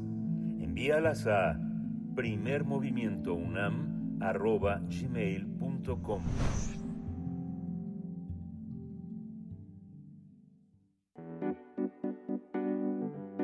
mesa del día. Juan Palitos Chinos está conformado por Friné Alejo y Juan Pablo Guerrero, eh, cuya influencia musical retoma el sonido clásico de los años 80 y el city pop japonés. Se trata de un dúo mexicano que busca hacer música para escuchar y bailar y disfrutar, por supuesto. Este proyecto comenzó con la idea de mostrar su música a amigos y familia. Su primer éxito llegó en marzo del 2021 con el lanzamiento de su segundo sencillo, Lo que tú me das, que tuvo pues mucho éxito y aceptación en la plataforma de TikTok, captando la atención del público internacional en plena pandemia de COVID-19. Desde entonces, Juan Palitos Chinos ha lanzado sencillos como Hacerte Bien, inspirado en la música disco de los años 70, o también Una vez más, una vez más, Me hago mal, ¿por qué no contestas? y Bellavista 130. Asimismo, la banda se ha presentado en algunos escenarios de la Ciudad de México y su próxima presentación será el 29 de septiembre a las 8 de la noche en el Pasagüero. Vamos a conversar sobre esta propuesta musical, el dúo que combina city pop japonés de los 80 con sonido indie latinoamericano y nos acompañan sus integrantes eh, Juan Pablo Guerrero y Friné Alejo. Juan Pablo, ¿cómo estás? Hola, ¿todo bien? Muchas gracias por tenernos aquí, feliz. ¿cómo estás? Hola, hola, muy feliz desmañanada este 15 de septiembre. Este 15 de septiembre. Para platicar con ustedes. ¿Qué les pareció esta introducción? ¿Algo que precisar? Nos lo van a ir contando o, o, o no, pero bueno, cuéntenos, cuéntenos sí, o sea, no de la precisión de, de estos elementos que pusimos en la introducción, sino de sus influencias y su inspiración. Cuando me dijeron, bueno, va a venir Palitos Ajá. Chinos, Juan Palitos Chinos, vamos a, a conversar con ellos. Em, me, pues me vino a la mente aquel momento en la pandemia, precisamente, 2021, 2001 ya era, creo, cuando yo, al menos yo conocí eh, estas, estas canciones de pop eh, japonés de los años 80, Ujú. ¿no? Eh, esta Stay With Me, por ejemplo, Ajá. ¿no? Que se hizo súper famosa. Sí. Hay otra por acá, otra, este, a ver, ustedes ayúdenme, pero eh, Friday Chinatown. Esa, esa me encanta a mí. A mí también me gusta mucho. Y bueno, yo las encontré en YouTube y no supe, la verdad no, no es que me encante eh, TikTok, sí otras plataformas, no su- supe si vino de ahí o primero llegó por, por YouTube y tal. ¿Cómo, ¿Cómo les llega a ustedes esta idea, digamos, estas referencias del pop japonés de los 80, que estamos dando como unas Claro. reseñas así muy, muy leves acá, ¿no? Pues creo que justamente fue muy similar a tu experiencia. Porque era música que no estaba en ninguna plataforma digital. Entonces eh, surgió como de este movimiento de YouTube muy extraño donde, donde la música solo estaba en YouTube y, y por razones extrañas de que te metes al algoritmo y empiezas a escuchar música y ver qué sale, empezaron a salir estas canciones. Y pues cuando nos conocimos Friné y yo, resulta que ambos teníamos una afinidad por, por esta música y, y decíamos como, ¿por qué no existe esto? O sea, ¿dónde estaba esta burbuja de, de canciones increíbles? Y, y pues intentamos de crear este tipo de música a nuestra manera, en español. Un toque un poco más un poco más fresco, ¿no? O sea, creo que el, el city pop ochentero japonés se puede escuchar también en, en Luis Miguel, eh, con Suave o diferentes eh, composiciones que tienen como metales o violines. Y, pero siento que en el en- estuvo un poco abandonado por un buen rato y fue como de, güey, ¿por qué no retomamos esto? Y lo hacemos también indie pop y lo hacemos un poco más no limpio, pero más fresco, un poco más moderno. Un poco Sí. más moderno. Este, Es- También era música súper feliz. Sí. O sea, no sé si escuchas la de Fly Day Chinatown también. O sea, la primera vez que la escuché yo, eh, mi cabeza dijo, ¿qué es esto? Así, nunca había escuchado este tipo de melodías, nunca había escuchado como ese tipo de, de canciones que, que creo que a mí me hicieron muy feliz y justamente era intentar de, de generar esa emoción, ¿no? Porque mucho de lo que platicamos Frina y yo también es de esta música la hacemos desde un punto de vista de emociones y no tanto de arreglos, de, de copiar arreglos y cosas así, sino de, ay, que quiero hacer algo que se sienta así, ¿sabes? Sí. Pero yo les voy a poner aquí una cosa de cuando tú dices, ¿qué es esto? ¿Qué es el, el- el- este pop japonés de los 80? eh, que nunca habíamos escuchado. Yo no sé si no lo habíamos escuchado porque hay intros de anime Que sí tienen todo que ver, ¿no? Ajá. Evangelion, por ejemplo, Sí, ¿no? Eh, no sé, Sakura Card Captor también. A ver, pues, saquen por favor sus referencias acá en redes sociales, pero sí hay una hay una línea ahí, por, Sí. por supuesto, son los 80 y es el boom de estas de estos eh, dibujos animados. Eh, el inicio fue después de la guerra de, de la Segunda Guerra. Mundial, ¿no? Sí, Eh, cuando justo. llega a Estados Unidos con una influencia importante en, en, en- Japón, muy importante que se que se refleja también en, en los dibujos animados, ¿no? A ver, cuéntenos un poco de eso. Sí, pues... lo- como- Levanta los, las, las cejitas. ¿Qué más? Creo que creo que no nos habíamos dado cuenta del patrón, o sea, consumimos demasiado este tipo de música asiática y igual en manga y, o sea, no sé, anime, la verdad es que sí, sí vemos demasiado. JP ve más de acción, a él le gusta más Cowboy Bebop o eh, Ah, pues sí. Evangelion y así. Yo la neta sí soy más Sakura Card Captor, este, Sailor más de. Sailor Moon, shoujos, un poquito Ay, más. qué bonito. Entonces, estuvo muy chistoso Shoujos, porque... ¿qué es- qué es? A ver, para que ¿Qué no nos shoujos? Ah, Ajá, sí. shoujos es un género de anime y de manga que es romance, eh, sobre todo eh, como un cachito de vida y escolar. Es muy lindo, es muy ameno. La verdad es que este es muy tranquilo. Es muy- no hay no hay tanto que pensar, solamente es son adolescentes como, "Ay, es que me gustas." Y a ti te gusta, la, es, no recuerdo el nombre, Sí. pero el que se Eh, dirige a chicos Pues eh, no es como los supercampeones. Es que es como ¿no? el neo-noir cowboy bebop, es- como no sé. Pero es que ese, show tiene como música de mucha mucha variedad. De hecho, la música de ese show es muy famosa. Es muy buena. Entonces, entonces es muy reconocida la compositora japonesa justo que la, que la trabajó. Pero, pero regresando a lo que decías justo de, de la influencia estadounidense en Japón, posguerra, que creo que es un ambiente muy interesante justamente de los temas de la música, porque la música del city pop es súper feliz, es, es muy aspiracional, pero viene de este de todo estaba mal, pero va a estar bien ahora, ¿sabes? El verano, la playa, ya pasó, ya, ya todos estamos bien, ¿sabes? Entonces es como esta, esta música de post-crisis de sociedad japonesa que, que es mucho más feliz Que intenta hacer a la sociedad. Ajá, entonces curiosamente nosotros justamente empezamos a hacer este proyecto y cayó la pandemia. Entonces, en cierta manera, también este proyecto también salió como con música un poco feliz, eh, con una situación de crisis alrededor y mucha gente como que conectó igual con la música de Juan Palitos Chinos, creo que por eso. Entonces, Sí. qué loca. Ay, eh, Juan Pablo, qué cosa nos acabas de, de comentar ahorita, porque es finalmente también esconder la vergüenza de la derrota después de la, de la guerra mundial y esconderla con otras cosas, ¿no? Sí. Además, y, y- y ser y, y- y a- a- asum- asimilar la derrota y entonces abrir el mercado, no les quedaba tampoco de otra, Sí, pero no. bueno, eh, abren el mercado a Disney y así surge Astro Boy, por ejemplo. Pero Ajá. bueno, nos estamos yendo a otro Y lugar. Dragon Ball Z todas las noches a las 7 de la noche en, en el canal 5. En el Canal 5. A ver, cuéntenos de lo que encuentran ustedes, eh, digamos, como, como estilos cerca, bueno, como propuestas cercanas también de este lado, en este momento, siglo XXI, América Latina. Yo por ahí escucho de pronto algunos ecos de banda Los Chinos, por ejemplo.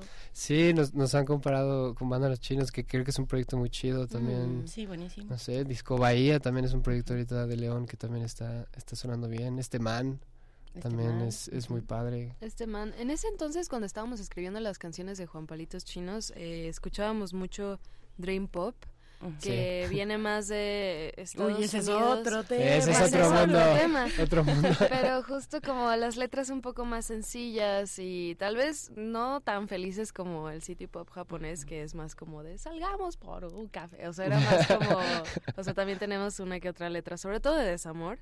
Este, no sé, siento que utilizábamos mucho esa herramienta y era como una fusión de eso, ¿no? Y escuchábamos Sí. mucho a Hairs y Jacob Ogawa, que ya ni siquiera se Ah, llama También al principio de Claro también lo Ajá, escuchábamos también. mucho. Porque al final también nosotros estábamos haciendo música en nuestra sala, ¿sabes? O sea, en la Sí. sala de la casa de uno. Sí. Ahí es también, o sea, era muy similar ese, ese sentido, pero... Buscábamos mucho eh, géneros que eran, de, o sea, de otro idioma, o, o sea, inglés o que fuera japonés, y de- decíamos, bueno, pues es que no hay ninguna canción así en español, o sea, y Sí. todos en español la- la- las conocen, pero ¿por qué no hacemos algo similar a, eh, con Juan Sí, Palitos exacto. Chinos? Música bueno. que nos gustaría Sí. escuchar a nosotros. Y a nosotros también, así es que vamos a escuchar una vez más. Qué transición. Muy bien. Qué locura. Esto estuvo muy suavecito. Vámonos.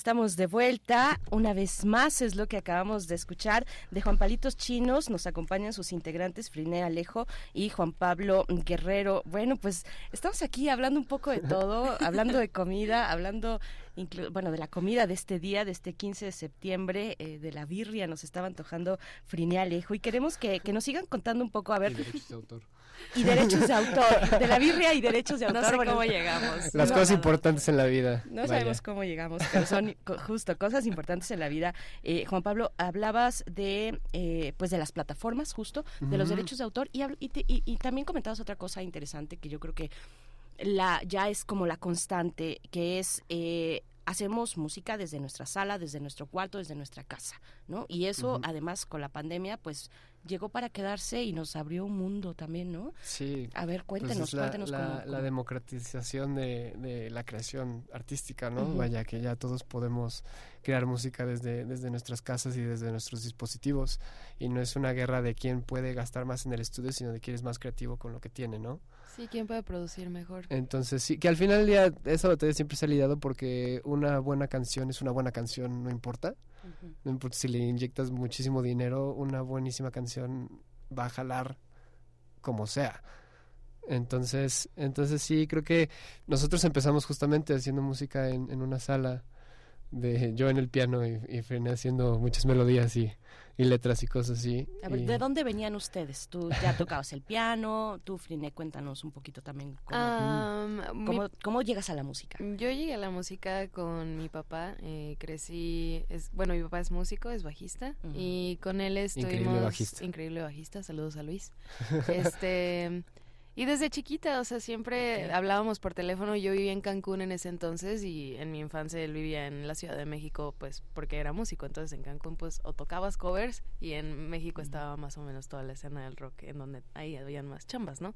Entonces él estaba ahí y siempre hablábamos por teléfono y le decía como, ay, escucha Gorilas, ay, escucha Nicky Clan, así de que y me, siempre me mandabas eh, ¿Cuál discos fue tu primer por disco? Mi primer disco fue este Bjork.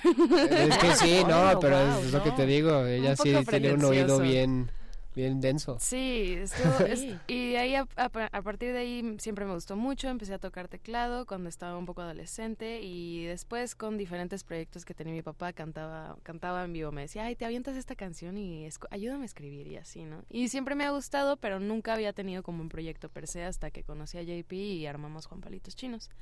Y ya, y ya así salió. ¿Y tú cómo y, y- y tú de dónde venías? Ah, pues yo vengo de satélite. Saludos a satélite.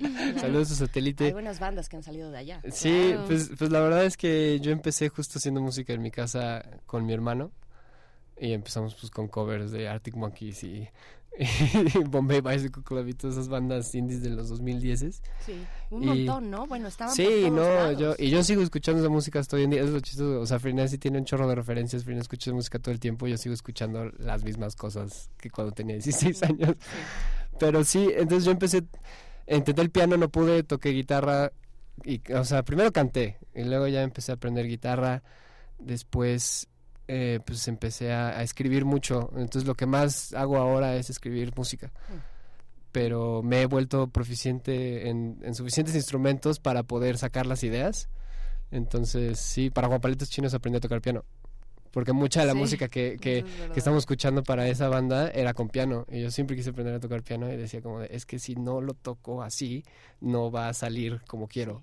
Entonces, entonces sí, aprendí en pandemia y, para la banda. Entonces, eh, sí, yo he hecho música por ya casi 10 años, es lo que me gusta mucho, pero al final día Frené estudió artes visuales y yo arquitectura, por otro lado, entonces también tenemos esta parte visual al proyecto que, que creo que ha ayudado también mucho a dar el mensaje. ¿Quiénes les acompañan eh, o están ustedes dos? Eh, Siempre hay alianzas, ¿no? Siempre hay alianzas. Eh, ¿cómo, cómo, ¿Cómo ha sido pues este, este trabajo también de aliarse, de colaborar tal vez con algunas otras bandas Mm. o querer colaborar así? Si les pregunto, la pregunta de siempre, ¿con quién ¿Quién les gustaría hacer una colaboración? Sí, pues justo ahorita que estamos hablando de las ventajas de ahora, o sea, después de la pandemia, poder conectar con más gente, incluso remoto, hemos tenido la oportunidad de trabajar con diferentes productores muy talentosos también.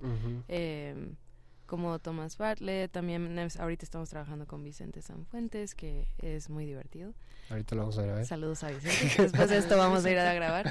Este, trabajamos también con Coco de Clubs, Coco Santos, este y no sé, ha sido como diferentes, hemos conocido también muchísimos músicos y lo que normalmente hacemos es que JP y yo escribimos una base, eh, o sea, las progresiones y las melodías y la letra y tenemos una idea completa de cómo nos gustaría con referencias y lo que hacemos normalmente es por ejemplo, como negocio familiar. Nos encerrábamos con mi papá y le decíamos, papá, puedes hacer el bajo de esta canción, este, esta es la idea, ¿no? Y entonces mi papá, pues obviamente, como es un máster del bajo, se le ocurrieron unas cosas muy groovy. Y por ejemplo, el papá de JP también toca el teclado, ¿no? Y tiene esa afinidad como ochentera porque él también tiene una banda cuando estaba chico. Él dejó de tocar a mi edad, pero sigue tocando igual que cuando tenía 25 años. Entonces, padre, este, con su bonito. DX7 ahí en la casa Ajá. original. Oiga, pues qué, qué, qué padre, qué padre está, está todo esto. Vamos a ir con otra, con otra propuesta Ujú. musical. Lo que vamos a escuchar es Lo que tú me das. Y cuéntenos un poquito a La ver, de esta rola. canción. La rola. La rola. A ver, ¿por qué? Efraín? Pues es la rola que explotó todo. Creo que es la rola que Sí. hizo que la gente volteara a ver a Juan Palitos Chinos y la estimamos mucho. Sí, gracias a ella estamos aquí con ustedes, gracias a ella hemos trabajado con todas las personas con que que listó Friné. La verdad es que gracias a esta canción llegamos a, a mucha gente y, y mucha gente nos apoyó, entonces la queremos mucho. Perfecto. Vamos a escucharla. Lo que tú me das. Volvemos. Estamos con Juan Palitos Chinos. Piensa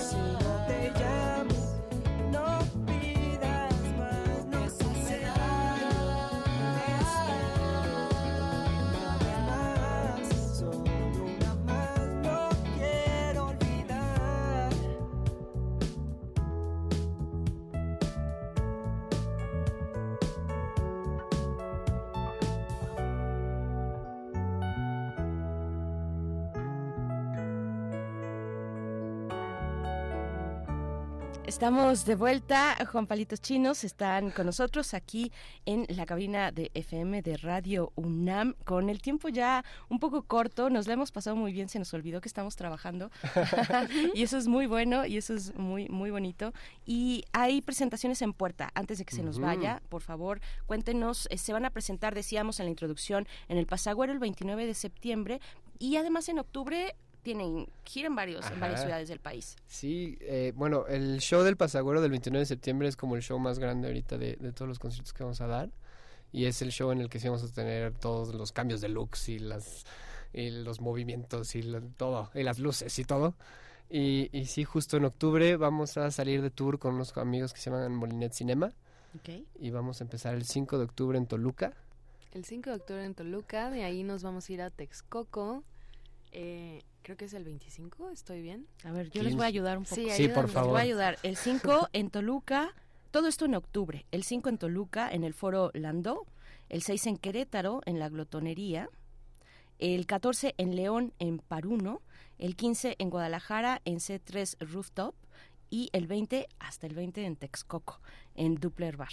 Así, Y así estamos, creo que, ¿qué día? ¿En, en noviembre? Y el 25 de noviembre se abrió una fecha en Monterrey. Ay, qué Entonces padre. estamos muy emocionados por esa. Porque siempre nos dicen, vengan a Monterrey. Y siempre era como, es que está muy lejos. Pero chequen nuestras redes sociales para ver las fechas. ¿Cuáles son sus redes de- sociales? Ah, en todos lados estamos como Juan Palitos Chinos porque nadie más se llama así, gracias. y sí, sí, Juan Palitos Chinos en cualquier lugar. Muy ahí bien. están y ahí pueden comprar eh, los boletos en link en nuestra biografía. Y pues sí, ahí tenemos todas las fechas. Y vamos a estar sacando dinámicas y promociones. Maravilloso. Oigan, este tema de la competencia, o sea, bueno, que también existe en el, music- en, en el mundo de la música, la competencia o posicionarse al menos, como colocarse, hacerse visible para los distintos públicos, el- la cuestión del pop, del, del, del pop japonés, pues va a llamar mucho la atención a un montón de, por ejemplo, de, de las generaciones más, más nuevas, ¿no? Claro. Que están súper metidas en, en TikTok y con el manga y con el manga y con el, no sé, ya tantas cosas. Shoujo. Este, Hay de todo. Hay, hay, hay de todo ahí. Eh, ¿Cómo les ha ido con eso? No lo Te- sé. Te la cedo, te la cedo.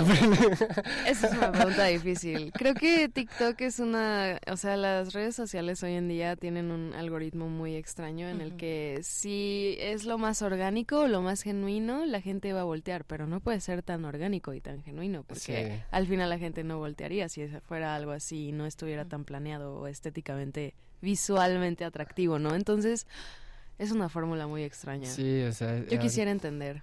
Ahorita creo que se valora mucho la autenticidad, o mínimo lo que se percibe como auténtico. Ajá.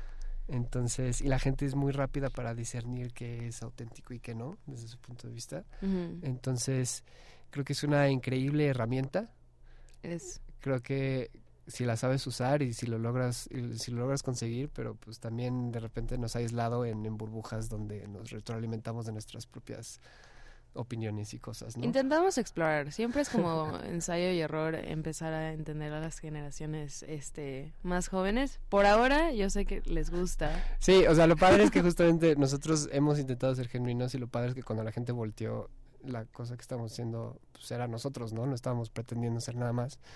Y, y con mucha gente eso, eso sí logró conectar y les gustó, entonces la gente se ha quedado y ha llegado más y, y, y sí, y les gusta el proyecto, les, les caemos bien, les gusta la música, entonces ese es, ese es el no secreto porque no, no sé cómo O sea, replicarlo. no tienen una, una estrategia así que de como de, de posicionarse o, o no Pues, sé. O, o- Bailamos mucho. Sí, bailamos mucho. Hay como Pero- mucha buena vibra, o sea, como que siempre es como, o sea, la gente no somos artistas sí. torturados, vaya. Sí, no, o sea, creo que más bien es justo seguir estos lineamientos de la banda, de qué es la banda que desde un principio ya teníamos y, y, y con que sigamos esos lineamientos de, de creando contenido alrededor de esas líneas sobre qué es Juan Palitos Chinos, la verdad es que la gente se ha mantenido y no hemos tenido que, que andar tratando de rascarle tanto. ¿Podríamos hacer más? Siempre. Podríamos. ¿Podríamos hacer menos? También.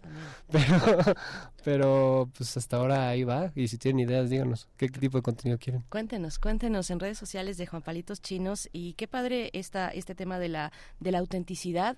Luego la autenticidad se coloca en, en las tendencias y bueno, pues ya se vuelve una moda y eso Eh, se revienta monetiza y ya, Y ya no es auténtico. es Y ya una no es bola de auténtico. nieve. Vaya, y el círculo, se Sí. re- el Ouroboros continúa. Sí, exacto, comiéndose la cola, eh, la propia cola. Pues bueno, vamos con, vamos a, a despedir esta charla con Juan Palitos Chinos con una última canción. ¿Por qué no contestas? Cuéntenos de ella y pues despidan. Sí. despidan. ¿Por qué no contestas? Es nuestro último sencillo y es una colaboración con Gustav. Este, tardamos como cuatro años en escribir esta canción, No, pero Los escribió como en un mes y se tardó. en producir como cuatro Ah, años. y pues nada, este, la escribimos y la queremos mucho y Sí. esperamos verlos en los siguientes shows y poder cantar todas estas canciones que escucharon en vivo. Muchas gracias. Muchas gracias por tenernos. Qué bonito, qué bonita plática. Muchas gracias en este día viernes. Juan Pablo Guerrero, Friné Alejo, integrantes de Juan Palitos Chinos, y así les van a encontrar en las plataformas de música y en redes sociales. Gracias y suerte. Muchas gracias. Chau, chau. Bye. Vamos con música.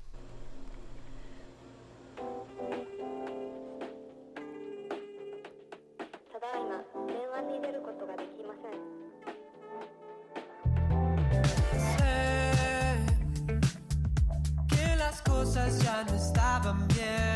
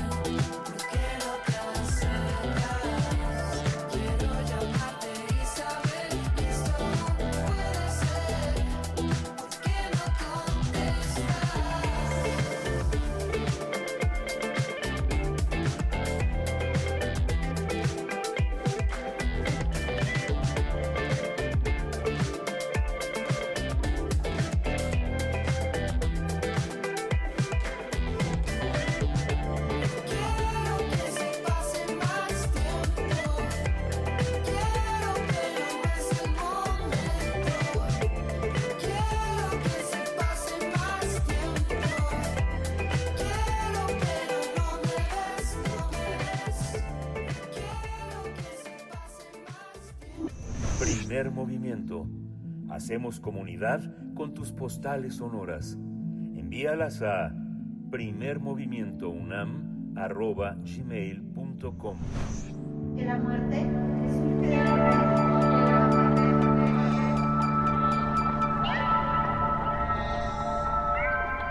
Revista de la Universidad de México. Número 901. Nueva época. Muerte.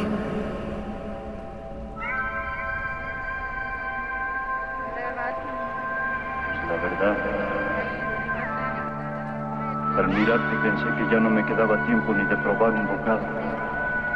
Cuando tú te apareces ya no das tiempo de nada. Entonces calculé que si te daba la mitad y comíamos parejo, mientras tú comieras, comería yo también.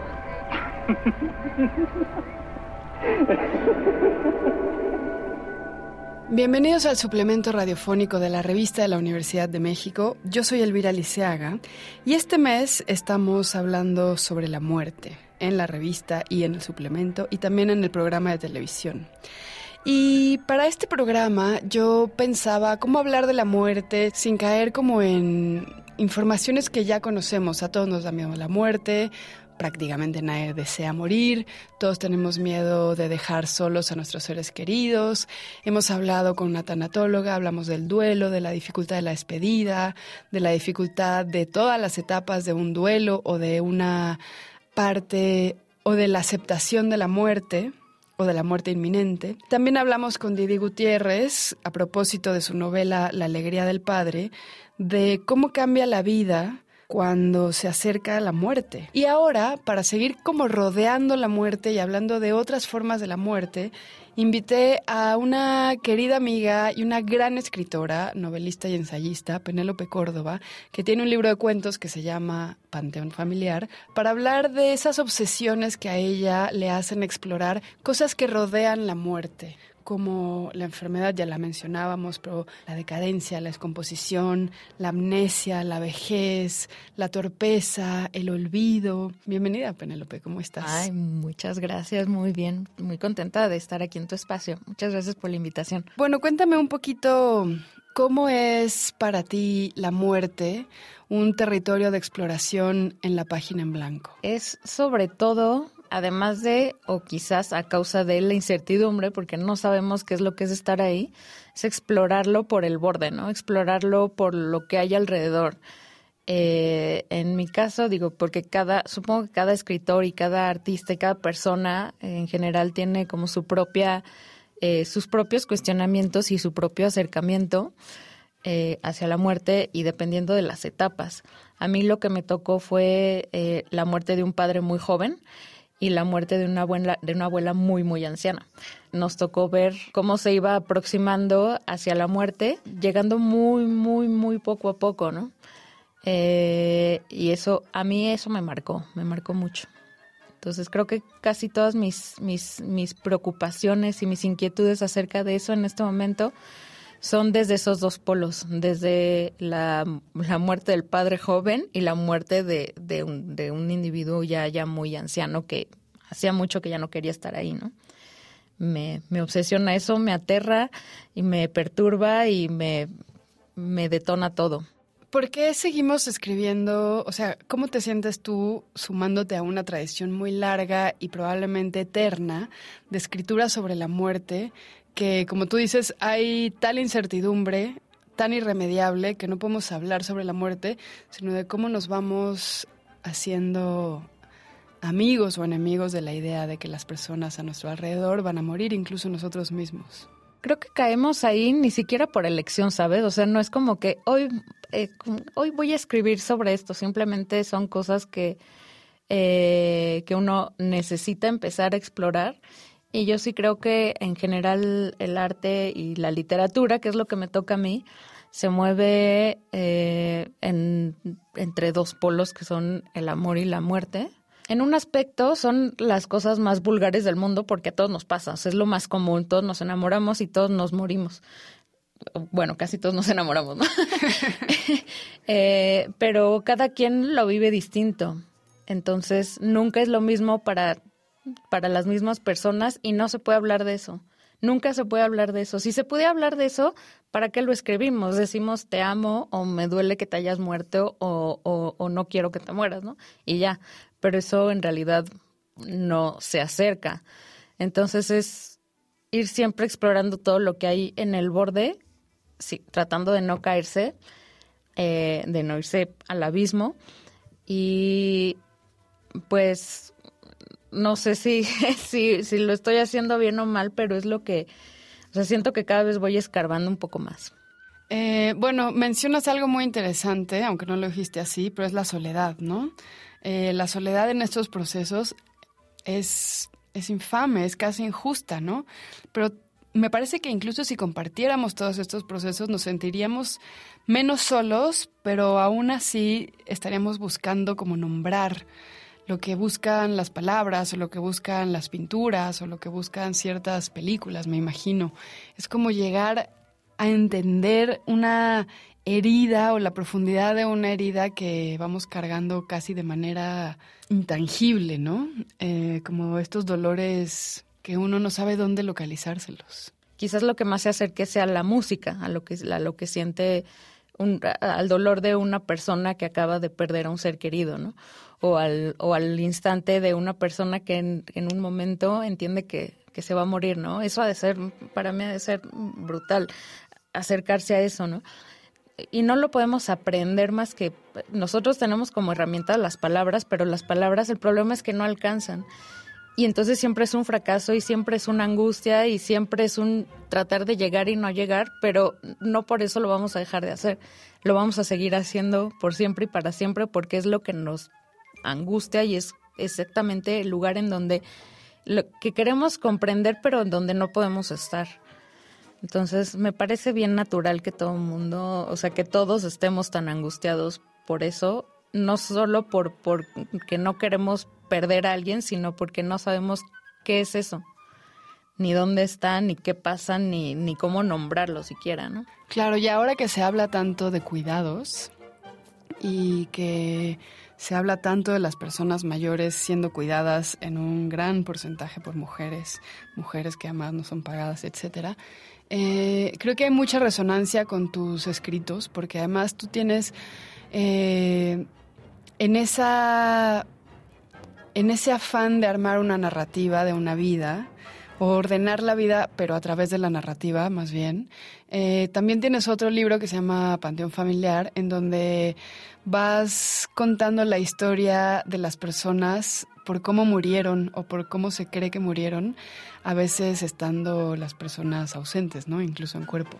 Entonces cuéntame un poquito de esa, pues de esa imposibilidad también, no solo de entender la muerte, sino las, las historias que redefinen a las personas por cómo murieron, ¿no? Como que tú puedes recordar a una persona por cómo fue en vida, pero luego tuvo una muerte X o Y y la recuerdas de otra manera. Eso es interesante. Sí, el planteamiento de Panteón Familiar, que es distinto de otros cuentos que suelo leer y que suelo escribir, es que son biografías. Entonces, el final siempre es la muerte. O sea, el final del cuento siempre es la muerte y lo sabes desde el principio porque el, porque el, cuento se llama como el personaje y te pone la fecha de nacimiento y la, puer- y la, la fecha de muerte, ¿no? Y es una disgregación de personajes por todos lados y por todo el mundo, pero sobre todo son las historias que, que se quedan, ¿no? Eh, al final son como estos personajes mm, pequeños en el sentido de que sus vidas no tienen lugar en la historia ni en ninguna enciclopedia, sino que son como parte de la estadística, ¿no? O de los eh, de los daños colaterales que le llaman en los estudios, ¿no? Y entonces nada nos habla de ellos más que las historias que dejan, ¿no? Entonces las historias que dejan son, eh, pueden ser eh, buenas o malas, pero ya no tienen otra cosa. O sea, sí sus hijos, y sí su familia, y sí su descendencia, pero cada uno de esos elementos del árbol genealógico tiene una historia propia. Entonces, la única manera de, eh, eh, de afrontar la muerte es contando una historia y pues la manera en que mueren es, muy curioso porque no se puede hacer un balance de la vida hasta el día en que uno se muere. Mientras antes de eso todo, todo eso está en proceso, es un trabajo en proceso, ¿no? Pero un, eh, una, una, una muerte le puede dar en la madre a, todo el- a toda la historia de una vida. Me acuerdo que un, un compañero en la escuela de escritura decía, alguien decía por ahí, es que hay que morir con dignidad. Y él decía, o bueno, hay que buscar una muerte con dignidad. Y, él decía, pues que no hay, o sea, no hay dignidad. O sea, la muerte es la muerte, sea como sea, es la muerte. Solo es una muerte y la muerte es la muerte, ¿no? Y me quedé pensando en esto de la, de, de la, de la dignidad o de la no dignidad, si existía dignidad en la muerte, si podía existir dignidad en la muerte, eh, porque todo el mundo quiere morirse en su cama, ¿no? O sea, mientras, mientras estás dormido, y mi abuela así quería morirse, ¿no? Y no se murió así. Se murió por COVID, en medio de una neumonía horrible, sin reconocernos a nosotros. Eh, si ella le hubieran dicho eso en su vida, cuando era una mujer, la matriarca de la familia, orgullosa, que iba a morir ahí, en una cama de hospital, donde ni siquiera se, se pudo, no, no se pudo hacer funeral porque COVID, se la tuvo que incinerar y ella no quería de todos modos que la, que la enterraran en un panteón. Eh, no sé qué habría pensado, si habría pensado que, eh, que sus últimos días había alguna dignidad, solo era una muerte, un acercarse a la muerte, ¿no? Eh, eso me lastima.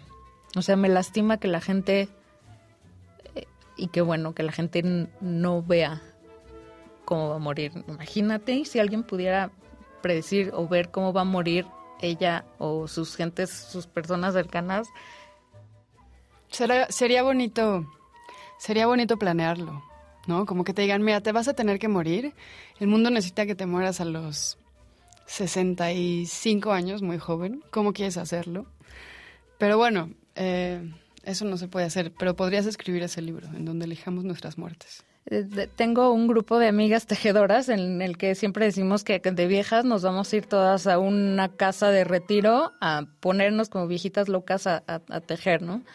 Eh, Nadie, nadie está considerando los maridos y los hijos. Todas queremos irnos a meter a una casa a tejer, ¿no? Eh, pero qué bueno que no sabemos cuándo ni cómo nos va a tocar. A mí también me atormenta mucho las, las muertes de personas jóvenes. He conocido el de mi papá, pero pues a él no lo conocí, ¿no? Pero casos de, de conocidos que se mueren muy jóvenes y aunque no conozca a la persona, algo me duele, o sea, algo me duele ahí porque... Sí, sí, sí, a mí también me pasa eso. O sea... Sí.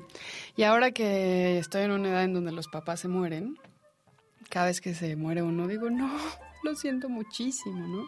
Porque bueno, uno siempre se espejea, que eso es algo de lo que no hemos hablado y de lo cual no podemos hablar porque ya se nos acabó el programa.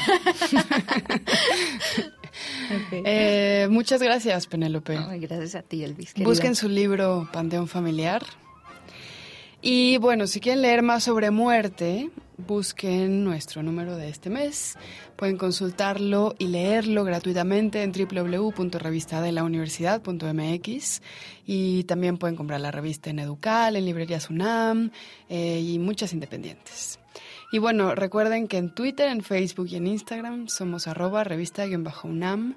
Sobre este programa pueden escribirme arroba shubidubi. Gracias a Frida Saldívar, gracias a Miguel Ángel Ferrini, gracias a Carlos Flores y a Yael Baiz. Yo soy Elvis Liceaga, hasta pronto. Este programa es una coproducción de la revista de la Universidad de México y Radio UNAM.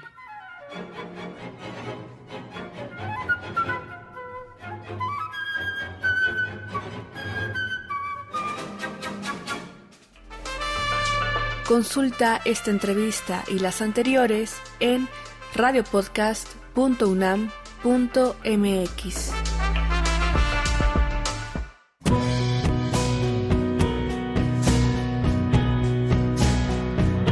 Quiero compartir mi silla contigo. Quiero ver salir el sol y despedirlo. Quiero caminar y correr a tu ladito. Quiero buscar y encontrarme a solas contigo. Quiero dormir y soñar caricias contigo. Quiero reír y llorar con tus ojitos. Quiero compartir mis secretos y mis suspiros. Quiero aprender a entender al mundo contigo. Pero hay una cosa que te debo decir.